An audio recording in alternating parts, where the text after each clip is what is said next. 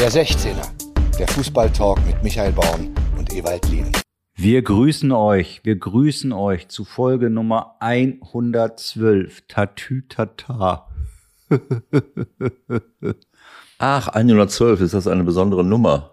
Äh, Ja. Not, Notruf, ne? Irgendwie, muss, muss oder man was? den Kindern, muss man den Kindern früh erklären. Also, wir haben, wir haben ein bisschen was vor heute, sprechen mit Gerardo Seoane, deshalb geben wir Gas jetzt, was den 16er betrifft.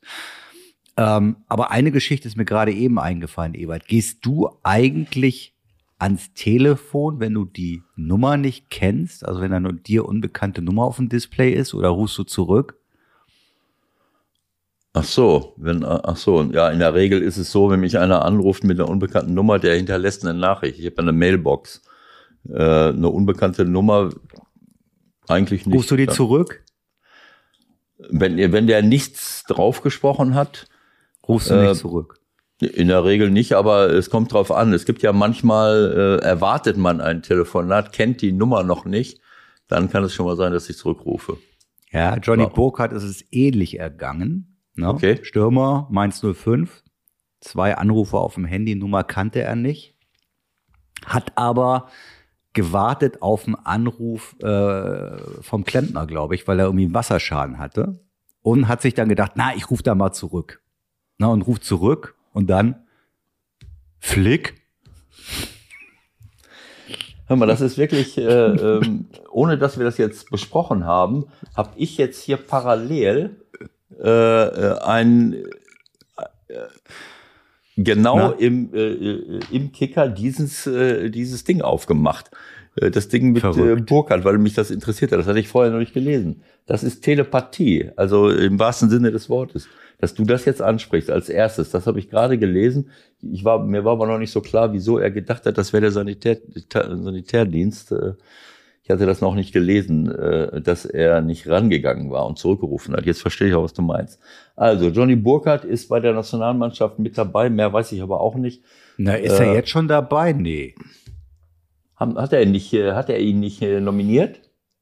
Ich weiß es nicht. Ich dachte, das ging eher so grundsätzlich um, um ein äh, erstmal informelles Gespräch. Aber äh, du, die Dinge überschlagen sich ja, nachdem jetzt Herr Süle äh, positiv getestet worden ist und die Frage aufkommt, was bedeutet das denn für den ungeimpften Kimmich? Fragen über Fragen. Absolut, du hast recht. äh, Er, äh, das war erstmal so ein äh, informelles Gespräch, dass er erstmal bei der U21 Naja, aber, bleiben aber soll. wenn jetzt, wenn jetzt, wenn jetzt einige Leute ausfallen wegen Corona, dann könnte er doch noch schnell nachnominiert werden. Ja, wie auch immer. Auf jeden Fall ist das auch gerade aufgeploppt hier, die, ähm, dass es einen Corona-Fall gibt und vier weitere Spieler, die nicht positiv getestet sind, als erste Kontaktperson auch mit in Quarantäne. Also das Ganze geht immer weiter jetzt im Moment und nimmt eine Entwicklung, die mir, die mir wirklich nicht gefällt, auch wenn die jetzt symptomfrei sind. Aber äh, das ist eben, für mich ist das etwas, was äh, äh, ja, wo ich auch den Leuten mit einer Verantwortung gebe, die äh, denen das völlig egal ist, sich nicht impfen lassen äh, und unvorsichtig sind. Äh, äh, es ist völlig klar, dieses Argument, man kann äh, man kann sich auch anstecken, wenn man geimpft ist, aber es ist auch völlig klar, dass diejenigen, die geimpft sich infizieren, andere nicht in der Form weiter anstecken und auch selber nicht diese Symptome haben und damit auch nicht die Intensivbetten und die Krankenhaussituation belasten. Und das finde ich derartig unsolidarisch, was ich, was ich da erlebe. Und äh, jetzt landet es wieder überall. Wir haben es jetzt in der zweiten Liga gesehen. Keine Ahnung, wie das wieder passiert ist. Na, unser Spiel. Ich war drauf und dran. Äh, ich war die ganze letzte Woche in Hamburg und wollte dann am Sonntag äh, mir das Spiel anschauen und mit Mike zusammen äh, Millantor TV machen. So, und dann konnten wir am äh, Samstag wieder nach Hause fahren. Oder wir sind trotzdem am Sonntagmorgen gefahren. Aber zig Fälle bei, äh, bei Sandhausen, jetzt auch in der Nationalmannschaft. Ich weiß nicht, wo das wieder enden soll, aber hat ja, na, das hat alles nichts mit Solidarität zu tun und äh, Ach so, das muss man nochmal nachreichen bei Süle, trotz Impfschutz positiv getestet worden. Ja, aber der Nicht, hat ja auch keine irgendwie ein Sympto- falscher, Nicht, dass da irgendwie ein falscher Zungenschlag reinkommt. Nein, nein, nein, das ist schon klar. Ich habe ja gesagt, jetzt, äh, ähm, äh, du kannst dich ja auch infizieren, äh, äh, aber ich glaube, wenn, wenn wir das richtig sehen, äh, ohne, ohne Symptome, äh, äh, das ist was ganz anderes, wenn ich es bekomme und, und bin geimpft. Das ist, das ist mein äh, Informationsstand. Äh, aber dass er es bekommt, hängt so ein bisschen damit zusammen, wer sich alles nicht impfen lässt und wer unvorsichtig durch die Gegend läuft. Ja, und wenn es jetzt natürlich bei der Nationalmannschaft angekommen ist, dann können wir uns vorstellen, was das auch für ein mediales Echo nehmen wird in den nächsten ein, zwei, drei Tagen. Nun ist es ja so, dass das Spiel sportlich, äh, wenn ich das richtig sehe, ja komplett witzlos ist, ne? Oder habe ich irgendwas verpasst? Also qualifiziert sind sie ja äh, gegen Liechtenstein. Sollte es vielleicht auch so reichen? Das ist eh die Frage, was, was macht man da eigentlich als Trainer? Was stellt man da für eine Truppe auf? Hat da eigentlich überhaupt jemand Bock? Gegen Liechtenstein und in Armenien. Jetzt reiß ich mal du denn, Ewald, wie würdest du denn die deutsche Nationalmannschaft motivieren, vor dem großartigen Spiel am Donnerstag gegen Liechtenstein 2045? Geht raus, Männer! Gibt alles für euer Land! Oder wie? Also höre hör ich da so eine, eine leichte ähm, äh, traditionell deutsche Überheblichkeit heraus in, in puncto Nationalmannschaft, die hauen wir schon weg und wieso müssen wir überhaupt gegen die beiden, Nein, gegen die also spielen? ich denke an die Spieler wie die Spieler vom FC Bayern, die ja jetzt zum Teil aus Gründen vermutlich gar nicht dabei sein werden, die schon seit August, weiß ich nicht, 43 Spiele hatten und jetzt sollen die da Donnerstag Liechtenstein. Es ist ein, es ist ein schwieriger Spagat, es ist völlig klar. Man kann sich, äh, wie bei allen Wettbewerben, äh, die Frage stellen, wieso immer mehr Spiele, wieso immer mehr äh, äh, äh, ja, äh, Beteiligung, ob das Europameisterschaft, Europameisterschaftsquali ist, WM-Quali ist, äh, gegen wer jetzt alles äh, mitspielt und, und, und was du alles machen musst.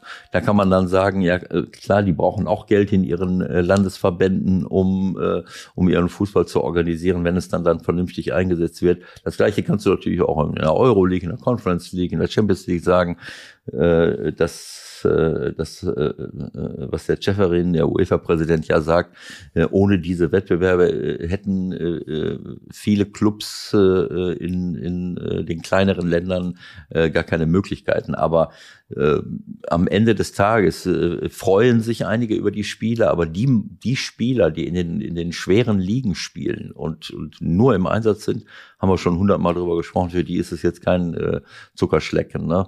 Äh, die in den Ländern Noch schlimmer ist, glaube ich, die Reise nach Armenien dann. Ne? Also das braucht man, glaube ich, so gut wie Fußpilz ungefähr. Naja, das ist halt diese, die, die Reisen, das habe ich ja schon mal öfters gesagt, die Reisen kommen immer dazu und das ist eine, eine wirkliche Zusatzbelastung. Ne? Also mal zu spielen, spielen, wenn du jetzt immer nur zu Hause wärst. Aber ich meine, geht ja nicht.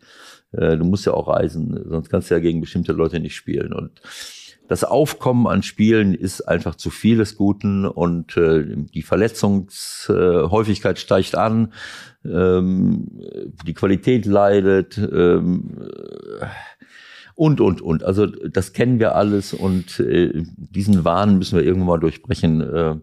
Pep Pep Guardiola hat ja einen guten Vorschlag gemacht. Er hat äh, vorgeschlagen, das Jahr äh, äh auf 450 Tage zu verlängern. Das ist eine, äh, gute, das ist eine gute Idee. Ne, also, mal ein sinnvoller Vorschlag von ja, dem Mann. Ja, Pep, Pep weiß, äh, wie man das in den Griff kriegen kann. Äh, aber es ist wirklich sehr, sehr schade. Aber das, das haben wir schon hundertmal besprochen. Das wissen wir, dass, dass auch im Fußball und auch im Sport höher, schneller, weiter, immer mehr, immer größer äh, mm. zu dieser Entwicklung geführt hat, dass wir immer noch mehr Geld äh, generieren wollen und äh, das ist kontraproduktiv auf lange Sicht. Und apropos Wahn, apropos Wahn. Du warst ja bei Lanz, ne? Endlich mal wieder. Bist du da eigentlich mittlerweile Stammgast, Gast Nummer eins? Na, dazu gleich mehr. Aber sag mal, was war denn da eigentlich mit Felix Magath los? Ich weiß nicht, was du meinst. War der ein bisschen durcheinander oder? Nein, überhaupt gar nicht. Also ähm, Bayern München ist die Abart von Fußball? Was, was war denn da mit dem los? Ja, hast du die Sendung jetzt gesehen oder oder nicht? Ja, ich habe schon ein bisschen was gesehen. Also fast alles sogar.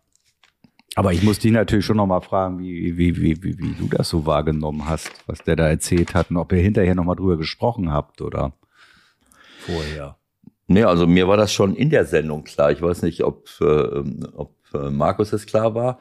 Äh, es ist ja immer also relativ kurz, man kann nicht immer Dinge klarstellen, aber ähm, äh, es ist einfach so, äh, ähm, äh, so gewesen, dass, äh, dass wir ähm, über die, den Einfluss von Geld auf die Qualität von Mannschaften gesprochen haben und das durch die Champions League, durch Investoren einerseits, aber die Champions League reicht ja auch schon aus, äh, um festzustellen, dass zum Beispiel Bayern München hier in Deutschland eine, eine Sonderstellung äh, seit langen Jahren einnimmt, weil sie eben konstant dort spielen und dort nicht nur gut gewirtschaftet haben, sondern eben auch einen finanziellen Vorsprung haben. Und was Felix damit ausdrücken wollte, ist, äh, dass man den, die, das Spielen das Spiel von Bayern München, das war, das hat nichts Despektierliches mit der, mit der, mit dem Spiel, äh, also mit der Qualität, sondern im Gegenteil. Er hat gesagt, es ist eine Abart von Fußball, weil die nur mit Weltklasse-Spielern bestückt sind. Äh, äh, und deswegen ist das eine, eine Abart im positiven Sinne. Das heißt, ähm, man kann mit so einer Mannschaft nicht konkurrieren und auch mit manch anderen Mannschaften nicht, die, die nur voller Nationalspieler stecken. Da, da kannst du ja eine, eine Reihe von, von, von Mannschaften in Europa sehen, aber das war jetzt auf, auf, auf, äh, auf deutscher Ebene. Ähm, weil andere sich das eben nicht leisten können, diese Spieler zu verpflichten. Und äh, deswegen ist es auch ein anderer Fußball und so schwer, äh, diesen Vorsprung aufzuholen und gegen so eine Mannschaft halt, dann halt auch im, im nationalen Wettbewerb zu bestehen. Das war ja nichts Despektierliches, sondern das war eigentlich ein Plädoyer dafür, zu sagen, wir müssen das mit dem Geld anders regeln, auch wenn äh, er wurde, ihm wurde dann vorgeworfen, na, du hast doch selbst davon profitiert, du bist Meister geworden, alles richtig. Aber zweimal äh, Double. Ja, aber äh, ähm, ich glaube, dass er das mittlerweile sehr, sehr gut einschätzt. Auch die ganze Entwicklung äh, in Sachen äh, Spielerausbildung, Trainerausbildung äh, und wo wir mit dem, mit dem Fußball hingehen.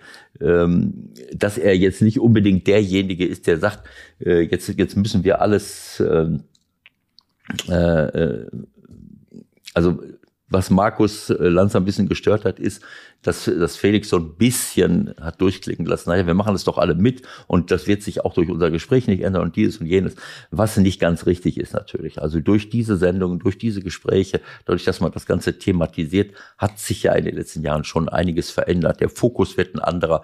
Das geht ja in allen Bereichen so, ob das Klimawandel ist, ob das Kreislaufwirtschaft ist.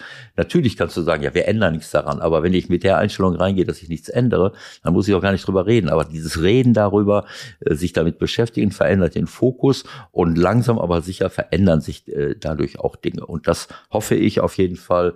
Und äh, äh, dafür war diese Sendung äh, auch, auch wertvoll und, und, und wichtig.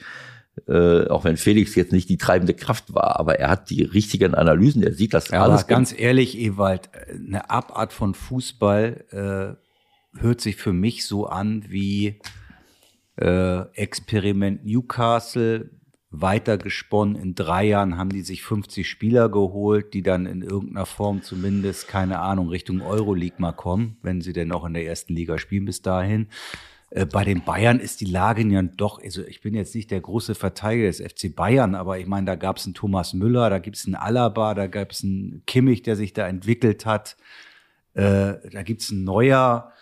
Also natürlich haben die sich in der Liga immer bedient, das ist ja nun unstrittig, aber Abart vom Fußball, das ist doch nun irgendwie Nein, das, weiter hergeholt. Ja, das, das ist eine unglückliche Wortwahl, aber was er gemeint hat, das ist ganz klar in der Sendung herausgekommen. Das ist ja keine Kritik, sondern er sagt, es ist eben, es ist ein Unterschied, ob ich nur aus Nationalspielern und Weltklasse-Spielern bestehe oder ob ich aufgrund meiner äh, finanziellen Ausstattung und aufgrund meiner Möglichkeiten eben gucken muss, wie ich zurechtkomme, wie, wie es die meisten Mannschaften mögen. Das, das, dieses, dieses Wort äh, ist vielleicht unglücklich gewählt, aber das äh, Felix, äh, genau wie ich, äh, weiß ganz genau, dass Bayern München einen Weltklasse-Fußball spielt. Aber genau das meinte er damit. Abart heißt, also es ist eine, eine andere Art von Fußball, die eben auch nur solche Mannschaften spielen können.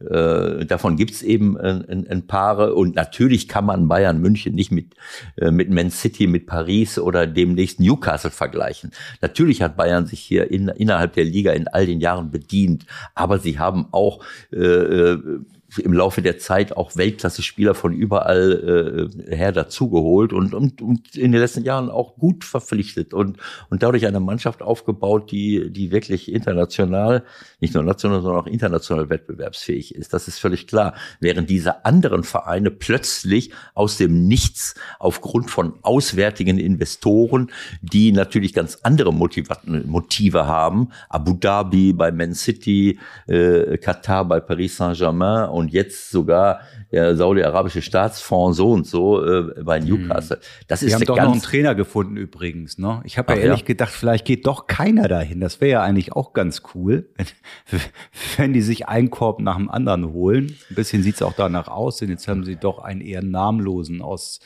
England geholt, der ja sicherlich in Bournemouth schon was äh, vorzuweisen gehabt hat, äh, für jugendliche Kite noch ein bisschen steht mit 43 mit Eddie Howe.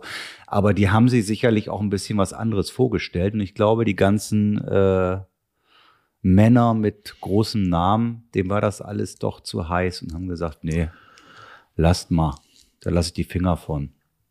Ja, das weiß ich nicht. Also das ist ja eine, eine riesenlange Diskussion, die man da anzetteln kann.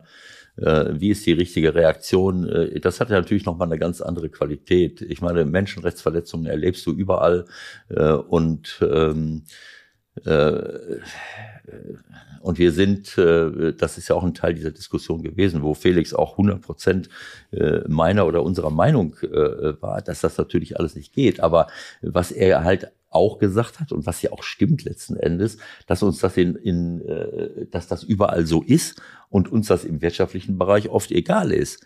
Äh, wir machen immer weiter. Äh, ne, also äh, da kannst du ja äh, die, die wirtschaftlichen äh, äh, Kontakte zu vielen Ländern im Grunde genommen ab, abbrechen. Äh, äh, Ja, ist bei den Bayern ja gerade Thema, ne? Der Sponsor, den sie auf dem Ärmel haben, ne? Darüber wird auch gerade bei den Fans relativ äh, Ja, der Unterschied, der Unterschied ist, wenn du, äh, äh, wenn du mit, äh, mit Ländern, äh, wenn du mit Ländern äh, äh, ja, wirtschaftlichen Austausch betreibst, äh, wo große Menschenrechtsverletzungen passieren oder wo Dinge passieren, was alles nicht geht. Das kriegt ja, äh, äh, naja, das ist so, das, äh, das sehen zwar auch viele Leute, aber das ist eine Minderheit, die sich damit beschäftigt. Während im Fußball ist jeder emotional beteiligt. Äh, Und das ist ja auch die Chance. Äh, Meine Konsequenz wäre nicht die, äh, äh, die Felix gesagt hat, naja, wir können eh nichts ändern und wir machen ja überall mit. Für mich ist die, ist die Schlussfolgerung, den, durch den Fußball, durch den Sport den Finger in die Wunde legen, weil dann eben alle Menschen emotional betroffen Aber das sind. würde ja bedeuten, dass es eigentlich sogar gut ist, wenn Bayern so ein Sponsoring eingeht, weil sie ja selbst sagen, na ja, wir versuchen ja auch dann durch diplomatische Verbindungen Dinge zu verändern, wenn wir vor Ort sind. Finde ich ehrlich gesagt alles ein bisschen scheinheilig. Also da gibt es sicherlich andere Möglichkeiten, da auch Dinge zu verändern. Und wenn die Bayern äh, jetzt sagen wir einfach mal 10 Millionen, das wird glaube ich sogar mehr sein, aber 10 Millionen für dieses Ärmel-Sponsoring kriegen, dann müssten sie ja eigentlich auch äh, in irgendeiner Form Möglichkeiten haben, da jemanden zu finden, der aus einem anderen Bereich kommt. Und wenn der nur 8 Millionen zahlt, dann würde ich doch lieber die nehmen als 10 von solchen Sponsoren, wenn man sie noch so nennen will. Oder? Ja, richtig, aber du musst diesen Maßstab dann auch überall anlegen. Ne? Also im, im ähm, dieser, dieser äh, höhere Maßstab, der dann an den Fußball angelegt wird, äh, ist eigentlich nicht korrekt, weil er in anderen Bereichen dann nicht immer äh, so ein mediales Echo findet. Ähm, aber es ist Naja, auch es ein ist ja doch ein Unterschied, ob du, ob du äh, eine wirtschaftliche Verflechtung hast mit jemandem, ja, wo du auch einen Handel hast in irgendeiner Form, wo ist jetzt da der große Handel mit Bayern München? Also die werden in erster Linie, äh, geben die hier den Ärmel. Das war's. Ne? Naja, gut. Ähm, ich will jetzt nicht zu sehr da, da in die Tiefe gehen, aber ähm, im, im Grunde genommen ist das für mich eben auch eine Chance, zu sagen, wir legen den Finger in die Wunde und wir haben diese äh, gesellschaftspolitische Verantwortung. Äh, äh, Das müsste dann bei der WM, denke ich, spätestens passieren. Und da bin ich Ja, aber dann mal gespannt, was die Nationen sich äh, überlegen, die ja zum Teil äh, schon angekündigt haben, dass man da was machen will. Ne? Ja gut, aber ähm, ich, ich würde das noch weiter spinnen. Also diese Diskussion, die wir bei Markus Lanz geführt haben, da ging es ja eben auch darum, äh, ist das richtig, dass man, dass man sich gegenüber diesen ganzen Investoren öffnet. Und, äh, und dann kommt immer dieses Argument, was, äh, ähm, äh, was auch in der Sendung diskutiert wurde, äh, was Felix und, äh, und die, und die, ähm, äh, die Katrin von der Zeit ähm, äh, eben auch gesagt hat, ohne es jetzt zu vertreten, aber dieses Argument, wenn wir international mithalten wollen, äh, müssen wir äh, vielleicht für Investoren äh, öffnen. Die Frage ist, wollen wir international mithalten? Wer will? Die Frage ist doch auch, wer kommt denn überhaupt dann? Also ja, nein, wer ich, kommt denn dann? Lass mich das mal eben sagen. Wollen wir in, und zu welchem Preis wollen wir international mithalten? Damit wer? Damit Bayern München, Dortmund, Leipzig vielleicht auch mal die Champions League gewinnt? Das würde ja, für mich ist das äh, im, im weitesten Sinne des Wortes eine Frage der Nachhaltigkeit. Was wir hier äh, generell in unserem Wirtschaftsleben zugelassen haben, ist dieses höher, schneller, weiter, immer mehr, immer mehr Wachstum ohne Ende mit allen Kollateralschäden. Und äh, wo uns das hingebracht hat, das sehen wir jetzt äh, an unseren Lebensgrundlagen und wo uns das im Fußball hinbringt, das ist für mich völlig klar. Wenn ich dann irgendwann mal, äh, ich, dadurch, dass wir uns Investoren öffnen, wird, äh, werden, wird nicht plötzlich Mainz 05 von Augsburg äh, äh, um die Champions League mitspielen. Aber sie werden gezwungen sein, auch Investoren hinzuzuholen, äh, um überhaupt in die Bundesliga auf oder in der Bundesliga zu bleiben. Das heißt, das Ganze wird wieder teurer, so wie es in England auch ist. Alles wird teurer, höhere Gehälter, die Trainer verdienen mehr, die Berater verdienen mehr, die Ablösesummen gehen hoch. Wofür? Was soll das? Macht keinen Sinn für mich. Und das Schlimmste ist für mich diese, dieses, äh, dieser Gedanke, man kann sich den Erfolg kaufen.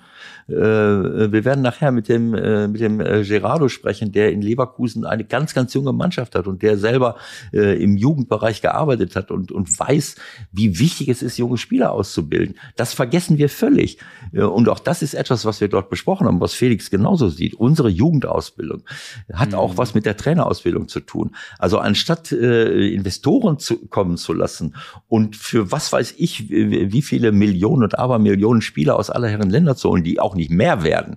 Dadurch, dass wir Investoren holen, werden die Spieler nicht plötzlich besser. Nein, und vor äh, allen Dingen die Top Top-Spieler, die kommen dann, dann trotzdem nicht nach Deutschland. Die Eben. bleiben weiter bei Real und Barca, die bleiben in England. So, da so. können wir uns auf den Kopf stellen. Das wird sich nicht verändern, nur weil wir jetzt sagen, äh, wir machen uns jetzt hier frei für Investoren. Genau so ist das. Dein, Hinwe dein Hinweis zu, zu äh, Nachwuchsarbeit, da muss ich immer wieder, ich habe die in der Euroleague einmal gemacht, an, an Real Sociedad San Sebastian ja. denken, was möglich ist. Ja. Unfassbar. Da sind zehn Jungs in der ersten Elf, da sind, glaube ich, 15 im Kader ja. aus der eigenen Akademie. Und die sind momentan Erster in der Liga und sind in der Euroleague richtig gut dabei. Also es ja, geht auch anders. Es geht anders. Und aber das hat dann etwas mit Philosophie zu tun, hat auch mit dem Geld zu tun. Also wenn ich schon äh, Rashid Azusi hat, glaube ich, jetzt etwas gesagt, dass junge Spieler viel verdienen. Also dieser Wahn, so schnell als möglich junge Spieler in die Nachwuchsleistungszentren zu zerren,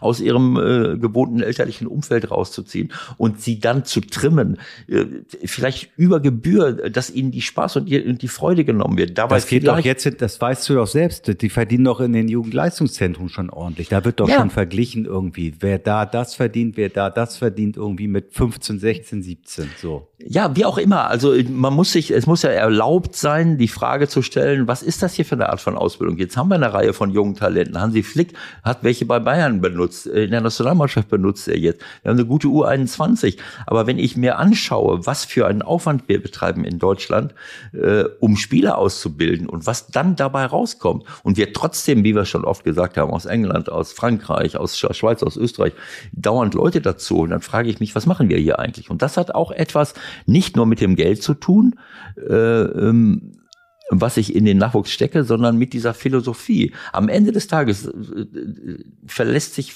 jeder Zweite darauf, naja, wir, wir können hier oder da vielleicht nochmal einen einkaufen, weil sie sehen, es funktioniert nicht. Aber es funktioniert für mich deswegen nicht, weil wir mit der falschen Philosophie rangehen.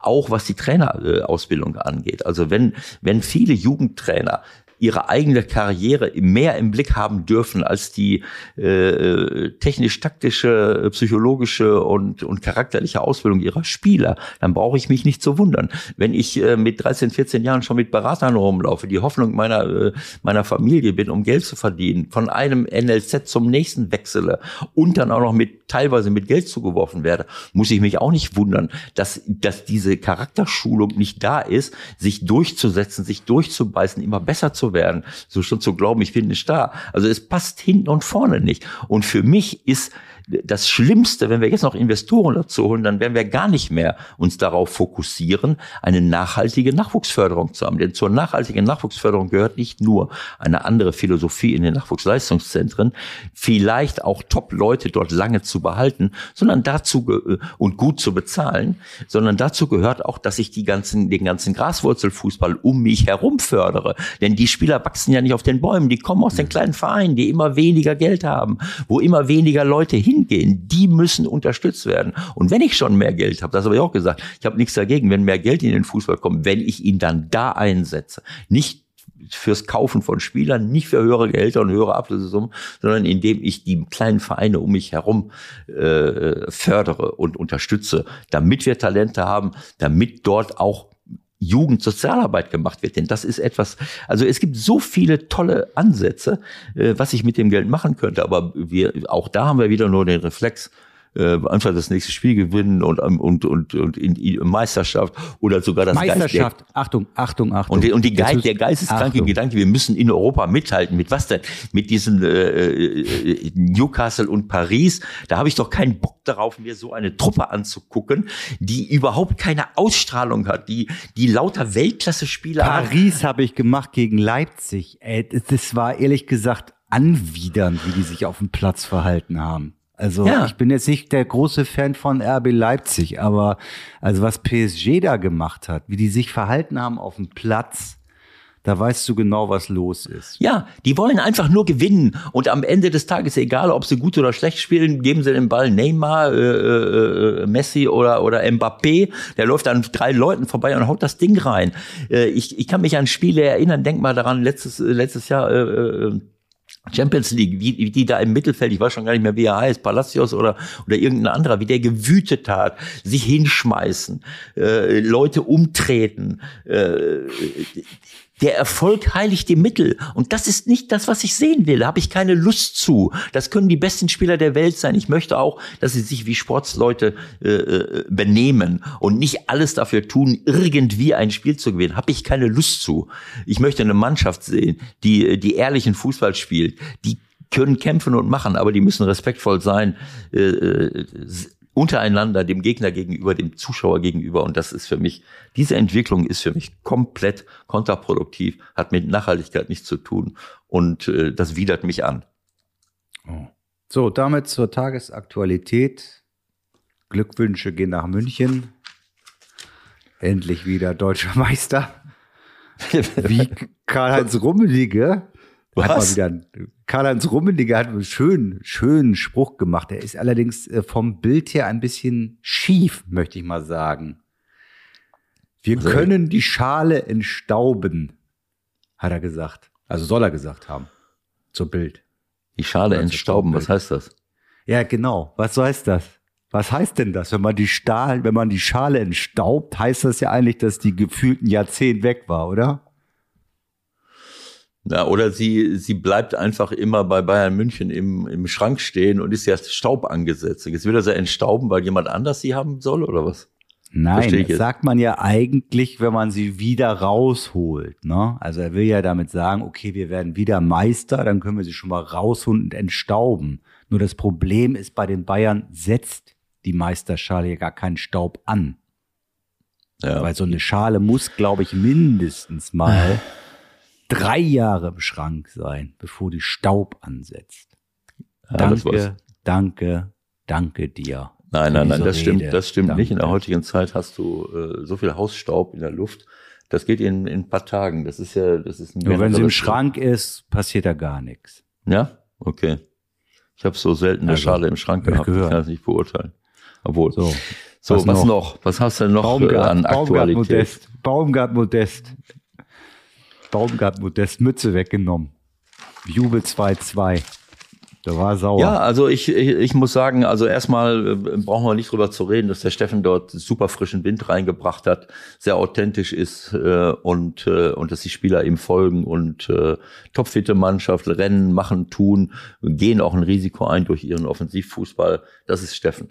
Äh, so, jetzt, jetzt lernt er natürlich gerade kennen, äh, was das heißt, in Köln äh, Erfolg zu haben. Und Erfolg bedeutet in Köln, äh, ich spiele drei, vier Spiele gut und habe äh, hab auch noch äh, äh, ein paar Punkte nach, äh, wie, wie viele Spielen haben wir jetzt? Äh, äh, elf. Nach elf Spieltagen. Nach elf Spieltagen. Ja. Dann geht's ja schon los. Und äh, das ist eben in Köln so. Äh, alle sind glücklich und froh, aber äh, es gibt natürlich dann äh, auch schon die ersten Träumereien und äh, äh die ersten. Äh, Wie meinst du jetzt Träumereien? Die, die also erste Erwartung ist doch klar oder nicht? Die erste Erwartungshaltung, die ersten Erwartungshaltungen und das hat ihn natürlich extrem gestört. Sie liegen eins zu zwei zurück. Obwohl sie das Spiel machen. Das ist ja nun auch ein Prinzip von Union. Das ist legitim, das sagt er ja selber auch.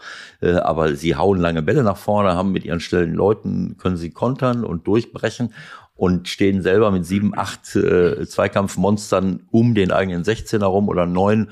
Und das ist dann eben nicht so einfach äh, da durchzubrechen. Dann lädt stets eins zu zwei und das Stadion murrt und pfeift und kritisiert und das, deswegen war Steffen angepisst, äh, äh, wie er selber gesagt hat und äh, nicht nur wegen der Mütze von, von, äh, von Modest. Denn ich glaube, die Grundstimmung bei ihm war eben schon so. Das war ja das 2 zu 2 und es stand die ganze Zeit 1 zu 2. So, und dann fällt kurz vor Schluss das 2 zu 2 und er war schon in einem Modus, das gefällt mir hier nicht. Ne? Also wir spielen guten Fußball, klar, wir machen auch schon mal einen Fehler hinten, wenn man möchte, dass man von hinten aufbaut. Dann kann schon mal sein, dass man, äh, dass man einen, einen Ball verliert, macht mach ja sein. Äh, und das hat ihm alles nicht gefallen. Und das ist natürlich auch, ich hätte als Trainer genauso reagiert, egal ob jetzt vorher das Publikum gemurrt und gepfiffen hat. Wenn mein Stürmer ein 2 zu 2 erzielt, und es sind noch sechs Minuten zu spielen plus, plus vielleicht vier Minuten Nachspielzeit. Der reißt mir die Mütze vom Kopf und macht einen, macht einen Chaka-Chaka-Tanz vor, vor meiner Nase. Äh, äh, anstatt mal die Klappe zu halten und weiterzuspielen. Das ist sowieso etwas, was ich oft im Fußball beobachte, was ich auch schon oft gesagt habe. Wenn ich sehe, wie manche Leute komplett ausrasten. Aber ich muss äh, sagen, ich habe eher sogar das Gefühl, wahrscheinlich weil die uns alle hören, dass es weniger geworden. Man sieht immer mehr Trainer, die auch bei einem 1 zu beim 2-0 kaum eine Miene verziehen und entspannt bleiben und nicht mehr so durchdrehen, ja. wie man schon gesehen hat. Ja, das sind natürlich auch Erfahrungswerte, die man sammelt. Ich meine, was macht das für einen Sinn, wenn ich 2-0 in Führung gehe? Also wenn, wenn ich plötzlich in der 70. Minute das 3-0 oder 3-1 das 4-0 mache? Obwohl bei 4-0 wird's wieder gefährlich. Oh, aber das wieder. Aber vier, ja, aber nee, 4-0 zur Halbzeit. 4-0 zur Halbzeit ist gefährlich. Das, da kann man verlieren. Aber verstehst du, dann kann ich, dann bin ich auch schon mal, das ist so oft nicht passiert, aber wenn ich dann, sagen wir mal, irgendwann zu einer, zum strategisch absehbaren Zeitpunkt ein drittes Tor erziele, äh, äh das dann Hast kurz. Du? Oder ja, dann habe ich mal so wie, wie die, die, linken Mundwinkel hochgezogen. Ja, das äh, äh, so weit ist es jetzt äh, äh, nicht äh, nicht gekommen. Aber dann dann bricht es schon mal aus einem raus. Aber dass man einen Führungstreffer irgendwie bejubelt, als wenn äh, man die deutsche Meisterschaft gewonnen hat, auch von Seiten der Spieler, das nimmt einfach Konzentration weg. Und das in äh, so und das weiß, äh, das werden noch immer mehr Trainer wahrscheinlich auch durch ihre eigene Erfahrung jetzt äh, mitbekommen. Und und da Steffen da äh, äh, dass ihm das nicht gefallen hat, auch wenn er äh, Modest dann hinterher nicht auf den Pott gesetzt hat und wenn er ihn mag und ihn auch wieder mit aufgebaut hat. Das ist ja, äh, das ist schon in Ordnung. Das, äh, äh ich glaube nicht, dass er so reagiert hätte, wenn er vorher nicht schon äh, auf ja, Zinne, auf Zinne gewesen wäre. Genau er war schon auf Zinne. Äh, trotzdem so. war das grenzwertig, was der Modesta gemacht hat, das muss ich schon sagen. Aber es zeigt auch so ein bisschen dieses lockere Verhältnis und schöne Verhältnis, was sie haben. Ne? Ja, es war so an der Kante, ne? Es war an der Kante. War, war jetzt, ist jetzt über über die Grenze, glaube ich, schon gegangen. Also es passiert, glaube ich, so nicht nochmal. Da war ja, als ich da war, im ersten Spieltag war das mit dem Wasser irgendwie ins Gesicht mhm. spritzen. Ja, ja, ja. Ja, Heidi ja. Dai und jetzt Mütze abnehmen. Man muss bei dem einen oder anderen Spieler aus, äh, aus südeuropäischen Ländern sicherlich dieses Temperament und diese Lockerheit und da muss man schauen, dass die Grenze erhalten bleibt, weil das ist dann irgendwann mal wird es dann respektlos, äh, auch, auch dem Publikum, vor dem Publikum und vor der eigenen Mannschaft, das geht dann nicht. Ne? Und dann setzt sich damit einen Trainer vielleicht auch unter Druck, was das muss er begreifen. Ne, der, der Steffen kann jetzt, äh, kann ich sagen, das ist mir doch egal, äh, auch wenn er, es ist ein super wichtiger Spieler und das muss er begreifen. Aber das wird Steffen gut moderieren. Ja, also, und das sah, also ich habe Lippenlesen äh, versucht und ich glaube, gib die Mütze her und hau ab. Äh, gelesen zu haben. Ja, gut, aber es ist ja trotzdem so. Ne? Es ist so, äh, es ist eine über, es ist übergriffig von Modest Ja, genau. und er setzt den Trainer damit in, in gewisser Weise unter Druck. Also ich würde vorschlagen, die würden in der Kabine so eine Sitzung machen, äh, äh, wo er ihn einfaltet und wo jeder nochmal an Modest vorbeigehen kann und ihm einen Tritt in den Hintern verpassen kann. Und dann ist das Thema aber auch zu Ende. Okay, ähm, ganz schnell noch. Farke gewinnt zum ersten Mal und wird entlassen in England. So muss es sein, ne? Das ist eigentlich mal ein sinnvoller Move von der Vereinsführung. Ja, wir haben ja gestern im Vorfeld schon mal drüber gesprochen. Ich, ich habe das, hab das nicht so verfolgt. Ich habe nur gesehen, Farke entlassen. Und dann habe ich auch im Moment, er hat gewonnen. Und dann hast du, du, du verfolgst es ja näher, weil du die Spiele überträgst. Du hast gesagt, naja, die, die ganze Zeit verloren. Äh, äh, er ist noch bei Norwich äh, Premier League, richtig? Ja, So, jetzt nicht mehr. Ja gut, aber die haben alles, äh, haben die alles irgendwie äh, äh, verloren oder wie war das? Ja, Auf wie jeden gesagt, Fall. am Wochenende hat er das erste Mal gewonnen. So, Norwich letzter. So, jetzt, jetzt haben sie fünf Punkte. Das heißt, äh, sie hatten vorher zwei, richtig? Gut gerechnet. Und du hast natürlich in deiner äh, weisen Voraussicht äh, geungt, naja, wahrscheinlich haben sie äh, einfach damit gerechnet, dass er dieses, äh, haben sie schon mit jemand Neuem äh, gesprochen. Wo, wo ist das Spiel denn da? In Brentford. Brentford ist natürlich eine Mannschaft, die, äh, ist das nicht die Truppe, die, äh, Ja, die auf, der Aufsteiger mit dem dänischen Trainer, die wirklich äh, ja, die auch statistisch, sind für die statistisch alles richtig machen und die Spieler danach einkaufen. Äh, Ja, da muss man dann auch mal die gesamte Entwicklung abwarten, aber der Ansatz ist interessant und die haben schon viel Spaß gemacht und wahrscheinlich haben sie gedacht, naja, das wird eh nix. haben sich wahrscheinlich schon mit dem neuen Trainer Mit beschäftigt. Lampard haben wir uns schon mal getroffen. Und auf einmal kommt der Betriebsunfall, sie gewinnen ein Spiel äh, äh, auswärts. Äh, ich hatte das, äh, ich hatte das äh, bei, bei Hannover 96 am sechsten Spieltag der Saison äh, 2, 4, 2, 5.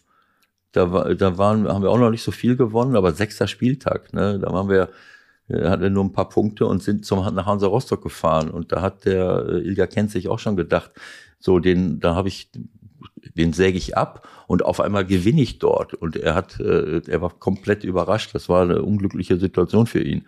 Das hat auch jeder gemerkt, äh, dass es eigentlich äh, darum ging. Und dann haben sie auch noch einen Filmbericht äh, gemacht. Auch die Medien haben damals einen Filmbericht gemacht, einen Abgesang auf mich.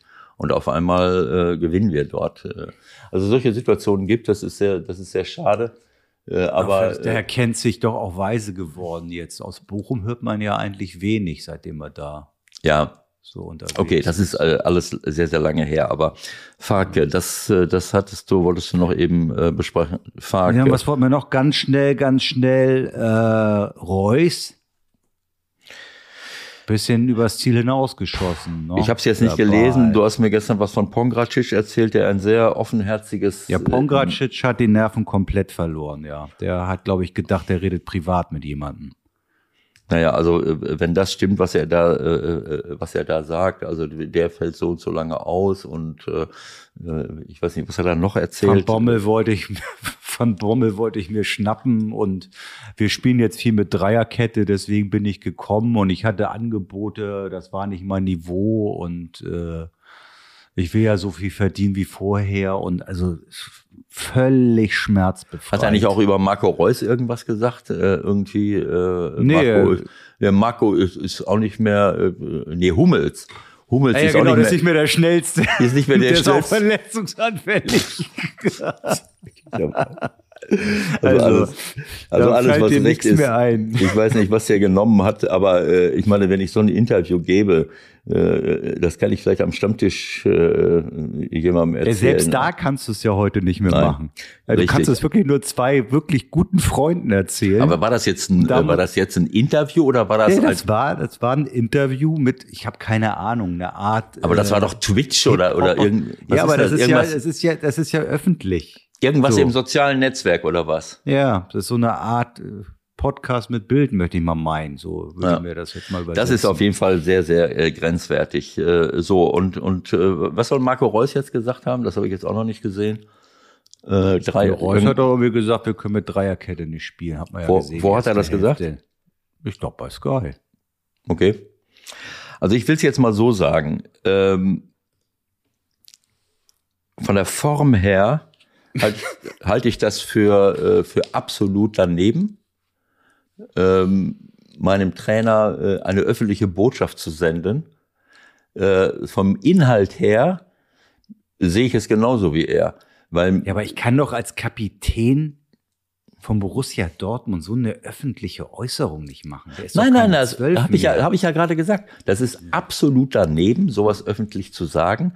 Inhaltlich sehe ich es genauso, weil mich das äh, äh, nicht nur bei Dortmund, sondern bei vielen anderen Vereinen auch stört. Dieser, dieser Hang zur, zur Dreier- oder Fünferkette, den Flügel nur einmal zu besetzen, äh, dann plötzlich auf eine stehende Abwehr zuzurennen. Vielleicht ist es auch gerade deswegen, weil es eine stehende Abwehr ist, meint man, man braucht keine zwei Leute mehr auf dem Flügel äh, und die stehen sowieso alle hinten drin. Dann reicht ja ein linker Verteidiger, der, der die Flanke reinhaut. Das ist eine Art von, da kommen viele Entwicklungen zusammen. Mir gefällt das einfach nicht. Das ist eine, für mich eine, eine komische Platzbesetzung. Äh, ähm, ähm, äh, ich, ich weiß es nicht. Also äh, Also du hättest dann als Trainer, wenn du keinen Linksverteidiger mehr hast, weil drei Linksverteidiger verletzt sind, mit Schulz, Guerrero und Schmelzer, hättest du einen Rechtsverteidiger hinten links hingestellt. Keine Ahnung. Also ich weiß nicht, ob er jetzt erst dann Dreierkette spielt, seit er Linksverteidiger. Äh, ähm, das äh, nicht, aber in der Situation war es ja nun mal so. Er Ja, ja, gut, aber- keinen ja, gut. Linksverteidiger. Naja gut, aber das ist doch jetzt nicht äh, der der Punkt ist doch jetzt nicht der, dass sie äh, dass sie dass er diese momentane Situation damit meint oder sehe ich das falsch? Also wenn ich jetzt Naja, es äh, ging jetzt um das, es ging jetzt natürlich äh, ums große Ganze, aber es ging in erster Linie natürlich mal um die erste Hälfte in Leipzig. Später hat er dann ja umgestellt, ne? Mit Hazard hinten links. Aber wie soll das funktionieren? Also, gut. Ja, also ich sag mal, äh, äh, letzten Endes ähm, ist, hat das auch mit dazu geführt, dass, äh, dass sie dann die, zumindest dieses Gegentor äh, bekommen. Klar, ich sehe jetzt hier alte Aufstellungen, Meunier, Guerrero auf den Außenbahnen. Das ist natürlich, für mich ist das etwas Schlüssiges. Ne? Das ist klar. Drei im Mittelfeld und Reus, Halland, äh, Marlin, wer auch immer, wen ich dann, wen ich da jetzt nehme. Das ist für mich eine vernünftige Platzbesetzung, wo ich auch kontern kann, wo ich die unterschiedlichsten Sachen machen kann. Äh, es kann durchaus sein, dass das jetzt so ein bisschen, äh, so ein bisschen damit zusammenhängt, äh, dass sie, äh, ähm, ja, dass sie diese Leute nicht, nicht zur Verfügung haben. Das ist schon klar. Aber mich stört, deswegen, das erhebt jetzt keinen Anspruch. Ja, auch das letzte Heimsieg gegen Mainz haben sie auch noch mit dieser, mit der Viererkette gespielt. Da war auch Schulz da ähm, äh, noch, äh, noch auf dem Platz. Also ich, äh, ähm, ich mag einfach diese Dreierkette nicht und natürlich haben sie jetzt eine, eine schwierige Situation. Das ist klar, wenn ich, äh, ich meine, ich kann, ich kann äh, ähm, den Passlack da hinstellen, ähm, unter Umständen, ich kann vielleicht auch Wolf da hinstellen, aber ähm, äh, keine Ahnung. Aber wir sehen auf jeden Fall, dass ja, also Hazard, das, äh, diese, dieser Trend, den sehe ich ja bei manchen Vereinen. Wir haben äh, bei Stuttgart, äh, hast du gesagt, na ja, also es hat ja doch geklappt, aber äh, quasi den Rechtsaußen äh, auf, auf den rechten Flügel zu stellen, der die ganze Linie rauf und runter rennen muss, äh, wenn ich das dann so sehe, wie, wie manche Offensivspieler dann quasi hinten äh, auch in der Fünferkette am Ende am eigenen 16er stehen und gegen, gegen, Aus, gegen Außenstürmer vom Gegner spielen müssen. Äh, und dann, äh, ja, keine Ahnung, gefühlt ein halbes Jahr brauchen, bis sie wieder vorne sind. Hazard, äh, klar, das ist ein Top-Spieler, äh, wenn ich ihn in der Fünferkette hinstelle. Diese Umstellung auf Viererkette hinterher, äh, alles schön und gut, aber das hat letztlich dazu geführt, dass Hazard dann plötzlich linker Verteidiger spielt. Und Mhm. das Tor, äh, äh, äh, welches Tor war das? Das war das zweite Tor. Ne, das war der, das, das Tor von Paulsen, Paulsen. ne? Ne? Genau so. Da kommt ein Ball äh, zum, zum zweiten Pfosten und, äh, und plötzlich steht Hazard in dieser, äh, das, das ist eine Situation, die wird ja nicht so oft äh, äh, gehabt haben. Äh, eine ähnliche Situation haben wir, äh, haben wir bei, ähm, äh, wo ist es jetzt gewesen? Beim, beim anderen Spiel äh, äh, auch gehabt, äh, wo ein, äh, ich glaube in Bochum, äh, ein junger Spieler eingewechselt wird, Itten, der dann plötzlich den linken Verteidiger. Ach so, ja, mir fällt gerade noch was ein. Äh, also erstens müssen wir jetzt mal telefonieren und zweitens äh, ganz kurz noch, wenn ich dich ein bisschen da einbremsen darf, was Ja. die taktischen Geschichten betrifft. Lass uns noch mal ganz kurz über Bochum reden. A, über den Elfmeter. Hast du ihn gesehen? Den Elfmeter, den äh, Riemann relativ Riemann drüber schießt? drüber gehämmert hat. So. Hatte oder meinst du die Entstehung des Elfmeters? Nee, ich meine jetzt, ich meine jetzt nur mal ganz kurz. Wir wir müssen wirklich jetzt zur Potte kommen. Ähm, Ja. Also der wollte den ja wohl nicht schießen. Dann hat das Stadion gebrüllt, weil es ja im Pokal geklappt hat. Dann ist er nach vorne gelaufen, hat den Elfmeter ausgeführt, als ob er den nächsten Abstoß ausführt und den Ball 80 Meter nach vorne hauen will. Also so sah es in der Zeitlupe zumindest aus. Oder habe ich das falsch interpretiert? Du meinst, dass er den extra rübergeschossen hat? Äh, Zeit damit, sparen. damit er nie, nie mehr. Äh, äh, ja, es war eine etwas unglückliche Situation. Ich weiß nicht, wer hat der Trainer ihn dahin beordert oder? Ich habe keine Ahnung, was das dann am Ende war. Also ich glaube, der Reis wollte das ja auch nicht wirklich. Naja, und dann kam, glaube ich, eins zum anderen. Dann brüllt das Stadion und dann ist der eigentlich eingeteilte Schütze wahrscheinlich verunsichert. Keine Ahnung, wer das dann eigentlich Hm. gerade war. Und auf einmal war der Riemann da.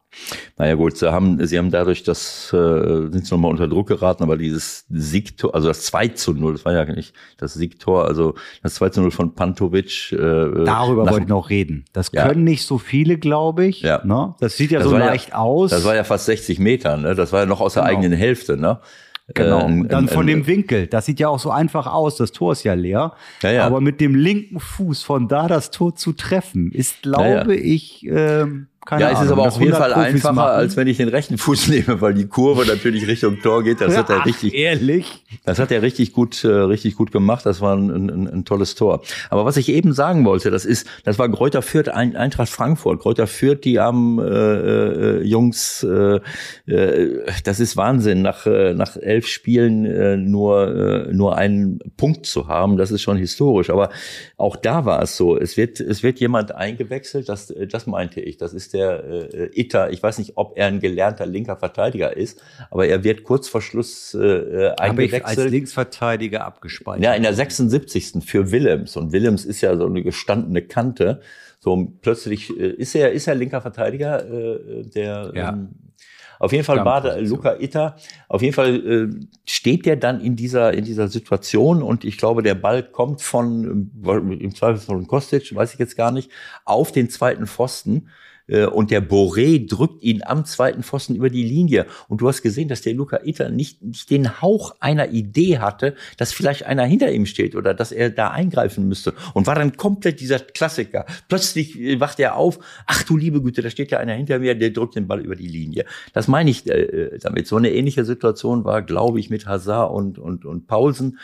Äh, das sind so Dinge, äh, äh, ist klar, Innenverteidiger kritisieren wir oft, aber generell ist das Abwehrverhalten dann oft so äh, unkonzentriert, dass es, äh, das tut mir dann manchmal weh. Ne? Also das gehört mit dazu zur Aufgabe von Trainern und auch von einzelnen Spielern, einfach zu sagen, ich muss, wenn ich in der Abwehr stehe, muss ich bestimmte Dinge einfach berücksichtigen. Und, und so eine Situation, das ist, das geht nicht. Das geht in der auf Bundesliga-Ebene nicht, dass ich ein, Mhm. dass von links einer eine Flanke zwischen Torwart und Abwehr spielt, dass ich den nicht kriege. Äh, Das kann schon mal passieren, wenn da, wenn da genug Platz ist und es ist perfekt gespielt. Aber dass ich gar keine Idee habe, dass da eine Gefahr droht, auch gar nicht weiß, st- steht der hinter mir, geht der vor mir vorne, vor mir rein. Also dieses sich orientieren oder auch nicht, das kann ich nicht verstehen. Also das war, das war sehr schade, weil dann hätte äh, Fürth zumindest mal den zweiten Punkt äh, geholt, äh, denke ich mal. Aber Den gut. zweiten haben ja. So, zwei Krise schon irgendwann. Ja, endlich. Können wir jetzt mal telefonieren? Der Anruf der Woche. Heute bei Ja, dann sagen wir schönen guten Morgen nach, ich glaube, irgendwo zumindest in die Nähe von Leverkusen, denn wir sprechen mit dem Cheftrainer von Bayer Leverkusen, mit Gerardo Seuan. Ich sag schönen guten Morgen und dazu gibt's gleich noch eine kleine Geschichte. Ähm, bist du eigentlich Frühaufsteher? Zuerst guten Morgen miteinander, freue mich dabei zu sein. Äh, ja, ich bin Frühaufsteher. Äh, in der Regel so zwischen äh, 6 und äh, 7 Uhr, halb sieben stehe ich meistens auf. Das hat natürlich auch mit dem Nachwuchs zu tun. Ja. Äh, gerne würde ich auch mal eine Stunde länger schlafen, aber es ist schon so, dass in unserem Job, äh, äh, dass du rechtzeitig äh, äh, beginnen musst, damit, äh, wenn dann die Mannschaft dazukommt, dass du deine wichtigsten Dinge schon erledigt hast. Ja, wir haben uns nämlich gestern ein bisschen gewundert beziehungsweise gefrotzelt, als Ewald mir deine Nachricht vorlas. Ähm, wie wär's denn morgen Vormittag um, um neun Uhr? Oder Ewald? Das ist also eigentlich bei Ewald äh, gehört neun Uhr noch zur ersten Tiefschlafphase. Oder Ewald, wie ist das ganz genau? Also erstmal freue ich mich, dass du bei der Tradition geblieben bist, mich nicht zu begrüßen. Also ich begrüße dich jetzt auch, Gerardo, äh, weil, ich, weil ich auch mit dabei bin. Also freue mich sehr, dass du, äh, dass du dir die Zeit genommen hast für dieses Gespräch oder die Zeit nimmst. Und ja, Michael hat recht. Äh, ich habe jetzt ein gewisses Alter erreicht, wo äh, ich war schon immer ein Nachtmensch dass ich viele Dinge abends und in einer halben Nacht erledige. Das war manchmal für, für einen Trainerjob nicht so witzig, aber jetzt nutze ich das natürlich aus, auch schon mal länger zu schlafen. Und wir haben vor, vor ein paar Wochen, vor zwei Wochen mit, äh, mit Hermann Gerland äh, äh gesprochen. Äh, Hermann kennst du vielleicht noch. Hermann war früher ja. mein Gegen, ja, war früher mein Gegenspieler, bei, wo er in Bochum gespielt hat. Jetzt ist er jahrelang bei Bayern gewesen, großer Experte im Nachwuchsbereich. Und Hermann ist auch so jemand, was du gerade sagst, ganz früh aufstehen und dann, als wir einen Termin finden wollten, ähm, naja, ist egal. Also äh, der ist noch früher dran. Ne? Als ich, als, äh, er wollte so früh wie möglich und als ich ihm dann neun Uhr vorgeschlagen habe, was für uns schon, für mich schon utopisch ist, da sagt der Hermann den legendären Satz, da bin ich ja schon das erste Mal wieder müde. also gut, ich freue mich. Michael, lass laufen, jetzt fangen wir mal an. Ja, wie lass laufen? Wie, wie fangen wir denn an? Fangen wir doch einfach mal an. Wie, wie ist es eigentlich so in Deutschland? Äh, ist, es, ist es ganz schön hier, wenn man, wenn man äh, hier übersiedelt? Was kann man so ähm, sagen über die ersten Monate oder kriegt man gar nichts mit, weil man nur auf dem Trainingsplatz ist und äh, im Flieger und irgendwo anders im Stadion? Nein, ich glaube, es, es ist wichtig, dass man sich ähm, integriert, dass man auch die ganze Region kennt, wie die Leute äh, äh, auch funktionieren. Ähm, ich wohne zwischen äh, Köln und Leverkusen, also äh, die, die ersten vier Wochen war ich in, in Leverkusen selber im Hotel. Ist ja eine kleine Stadt und jetzt war ich anliegend an Köln und das ist mir schon auch immer wichtig, äh, gewisse äh, Freiräume zu haben, um, äh, um auch ein bisschen ja die, die Stadt zu genießen, die Region zu genießen, es ist ja, äh, ja hier in, in Nordrhein-Westfalen auch äh, gibt ganz schöne Ecken. Ähm, was einfach für einen Schweizer ganz klar ein Riesenunterschied ist. Man sieht hier keine Berge, keine Seen. Ähm, und ähm, ja, da, da wird einem schon bewusst, wo, woher man kommt in der Schweiz mit dieser, mit dieser prä prächtigen Kulisse. Dafür sind die Leute hier äh, ganz äh, ein, ein Stück offener, die gehen viel mehr mhm. auf die Leute zu. Also äh, mir und meiner Familie macht es unheimlich Spaß, hier zu sein, können uns äh, fühlen uns absolut wohl äh, mit, mit den Leuten, mit der Region. Und ich glaube, dass das schon auch immer wichtig ist für den Trainer, wenn du an einem neuen Arbeitsort bist, auch zu verstehen, äh, was ist eigentlich die Kultur, wo man jetzt ist, was, was kann man vielleicht verändern und was muss unbedingt bleiben, weil es ist äh, schon auch ganz wichtig, diese Identität auch mit dem Club herzu, herzustellen. Mhm. War die Bundesliga, war die Bundesliga eigentlich so von Anfang an ähm, so ein, so ein Traum oder das Ziel oder durch die Wurzeln auch vielleicht Spanien oder England oder Deutschland doch erstmal Nummer eins? Nein, Deutschland war klar die Nummer eins. Das hat auch ein bisschen mit der Vergangenheit zu tun, dass äh, für uns Schweizer die, die erste Liga, die überhaupt am Fernsehen äh, zu, zu bestaunen gab, war die Bundesliga. Und dann hatten wir natürlich hier auch einige äh, Vorreiter äh, mit äh, Stefan Chapuisat und natürlich auch mhm. Trainer mit Verbindungen in die Schweiz, Lucien Favre, Ottmar Hitzfeld, Martin Andermatt. Es gab ja immer wieder Schweizer, mhm. die in der Bundesliga gearbeitet haben und das, äh, das, das, haben wir natürlich immer verfolgt. Das war auch äh, zu sehen am Fernsehen. Und natürlich liegt es auch, auch, auch an der Sprache, dass wir Schweizer oder auch Österreicher äh, automatisch äh, den nächsten Schritt dort sehen, wo wir uns auch sprachlich am besten äh, damit äh, auseinandersetzen können. Und darum war die Bundesliga schon immer für mich äh, die, die, die mögliche Nummer eins, wenn es mal einen Wechsel gibt. Und der Fußball hier in Deutschland gefällt mir, weil es, es ist ein ähnlicher Fußball, es ist weniger taktisch als, als in Italien. Es ist nicht nur Ballbesitz wie in Spanien. Ähm, mhm. es, es ist ein guter Mix zwischen, zwischen all diesen Spielphasen, aber vor allem auch das Ganze rundherum. Die Stadien sind voll. Ähm, jeder Club äh, wird äh, intensiv verfolgt von, von, von seinen Anhängern. Es, die, man identifiziert sich zu 100 Prozent mit dem Club. Es gibt praktisch äh, in keinem Land so viele Zuschauer, die mit dem Trikot auch zum Spiel kommen. Und das, mhm. das ist natürlich äh, begeisternd und das ist für mich als Trainer ein wichtiger Punkt, wenn ich, wenn ich irgendwo arbeite, dass ich auch das Gefühl habe, dass hier auch eine ganze Stadt mitlebt. Ja, das ich hört hab, sich sehr. Äh, ich, ja, ähm, ja, das ist eine, das ist schon mal eine schöne Einleitung, weil, äh, weil mir das äh, zeigt, dass das jetzt kein Zufall ist. Wir kennen uns ja schon ein bisschen länger und ähm, ähm, da können wir gleich nochmal drüber reden. Du hast ja eine Karriere als, äh, ähm, äh, als Spieler auch äh, hinter dir, äh, was heute ja auch nicht immer üblich ist äh, äh, bei jüngeren Trainern. Es gibt ja noch, noch viel jüngere Trainer als du. Du bist ja nun, äh, äh du hast schon jetzt einige Jahre auf dem Puckel. Es gibt ja Leute, die um die 30 sind und die teilweise auch nicht gespielt haben. Du hast also einen Erfahrungsschatz als Spieler und du hast auch einen entsprechenden Erfahrungsschatz als Trainer gesammelt. Ich weiß noch, als ich na, wir, äh, wir hatten eine Zeit lang äh, den gleichen Berater, als ich äh, am Ausklang meiner Karriere war und du am Beginn. Und dann, dann äh, wir kannten uns von ganz früher, aber wir haben dich dann in Luzern besucht, wo du im Nachwuchsbereich gearbeitet hast. Und dann habe ich, äh, ich weiß schon gar nicht mehr, war es 2012, war es 2013, äh, irgendwie so um den Dreh rum. Und dann da, da hast du ja deine Karriere begonnen. Und ähm, ähm, und hast einige Jahre äh, dort im Nachwuchsbereich gearbeitet, eigentlich bis 2018. Äh, kann man das so sagen? Von 2011 bis 2018 warst du im Nachwuchsbereich vom FC Luzern, richtig?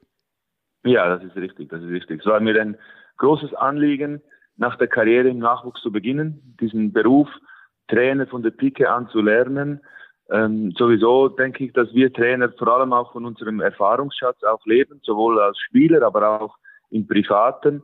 Ähm, ich denke, dass man da einfach einen, äh, einen offenen Rucksack haben muss und all diese Erfahrung reinpacken. Und ich muss sagen, die, die, die, diesen, diese Nachwuchsarbeit oder die Mühle durch den Nachwuchs hat mir extrem viel äh, geholfen, um auch ähm, die Spieler zu verstehen, mit, mit, mit welchen Schwierigkeiten eigentlich ein Spieler lebt ähm, solange du selber Spieler bist, bist du im Tunnel. Du bist äh, äh, eigentlich auf dich fokussiert, dass du Leistung bringst. Ähm, schaust nicht so viel links, nicht so viel rechts. Und der Trainerjob ist eigentlich ganz anders. Du musst am wenigsten auf dich schauen und auf alle anderen. Ähm, und da bin ich schon dankbar, dass ich diese sechs Jahre im Nachwuchs gearbeitet habe. Und es war mir auch dort schon wichtig, ähm, immer wieder ein Feedback zu bekommen vom, vom Nachwuchsleiter, dass man ähm, diese Zeit auch nutzt, um, um, um selber auch dazu zu lernen. War, war dir das eigentlich schon, äh, wir haben ja schon mit, mit wirklich ganz vielen Kollegen von dir gesprochen. Einige haben gesagt, für sie war es eigentlich als Spieler schon klar, dass sie unbedingt Trainer werden wollten. Wann, wann ist für dich die Entscheidung gefallen, das wird mein Weg? Ja, zuerst muss ich sagen, ich habe die, als ich im, noch in, ähm, äh, vor dem Fußball habe ich die Ausbildung als äh, Schullehrer gemacht. Äh, mein, mein ah. Ziel war es, Sportlehrer zu werden. Ähm, da, da sieht man schon irgendwo, dass ich diesen, diesen Wunsch hatte, auch äh, Leute auszubilden.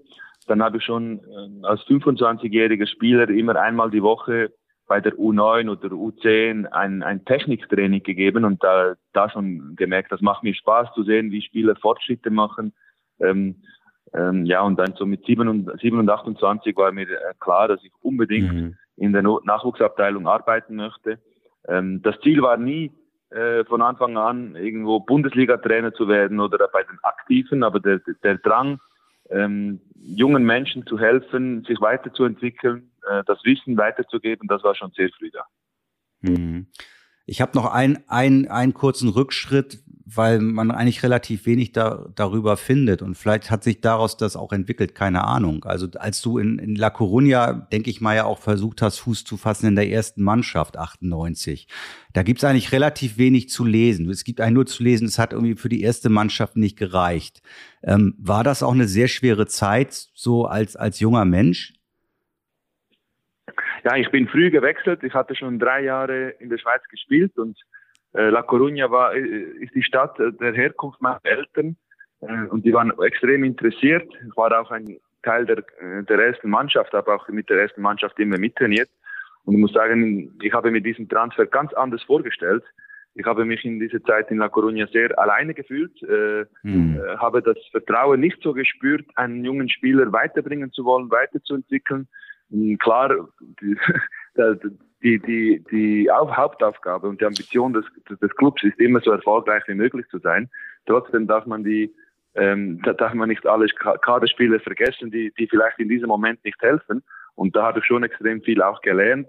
Ähm, auch von Dingen, die ich nicht so gemacht habe. Und darum ist es immer mir auch sehr wichtig, alle mitzunehmen, ob, ob sie jetzt im Moment Stammspieler sind oder vielleicht erst in einem oder zwei Jahren ganz wichtige äh, Bestandteile der Mannschaft werden. Natürlich habe ich auch von der Fußballkultur in Spanien einiges mitgenommen. Die sind ja äh, schon sehr früh auf einem anderen Weg gewesen, dass man ähm, die, die Spieler auch versucht, äh, in, in den Übungen äh, vor allem auch in der Entscheidungsfindung äh, äh, zu fördern, äh, auch äh, viel mehr Fokus auf auf äh, äh, äh, spielnahe Übungen zu setzen, das habe ich schon auch mitgenommen. Aber was mich mhm. vor allem geprägt hat, ist, wie man ähm, ja, wie man mit mir umgegangen ist, wie ich schon äh, zu Beginn gesagt habe, alle Erfahrungen habe ich versucht äh, mitzunehmen in meinem Rucksack und daraus auch zu lernen. Das heißt, da war man mehr oder weniger Außenseiter als 20-Jähriger und äh, ist allein gelassen worden. Kann ich mir das so vorstellen, oder wie? Ich meine, wenn man sich die, wenn man da reinguckt, da sind ja sehr, sehr viele namhafte Leute auch gewesen, die dann, die dann große Karrieren auch gemacht haben. Aber es war ein geschlossener Kreis, oder wie? Ja, wir waren äh, fast 30 Spieler im Kader. Das war äh, die ersten Jahre des äh, vielen Geldes durch die Fernseheinnahmen. Und da wurden Spieler willkürlich auch eingekauft und ähm, ja, man war vielleicht die Nummer vier, die Nummer fünf auf der Position und dann hat man, dann hat man schon das Gefühl gehabt, man wird links liegen gelassen. Ähm, mhm. Und das war schon sehr einschneidend, auch für junge Spieler. Ähm, ja, man, man darf nicht vergessen, jede Generation tickt ein bisschen anders. Ähm, ich meine, ich bin jetzt 43 und die Jungen, die jetzt kommen, die haben noch viel mehr Bedarf auch äh, Dinge erklärt zu bekommen, zu wissen, wie der Plan ist, zu wissen, was man für eine Strategie mit einem Spieler hat.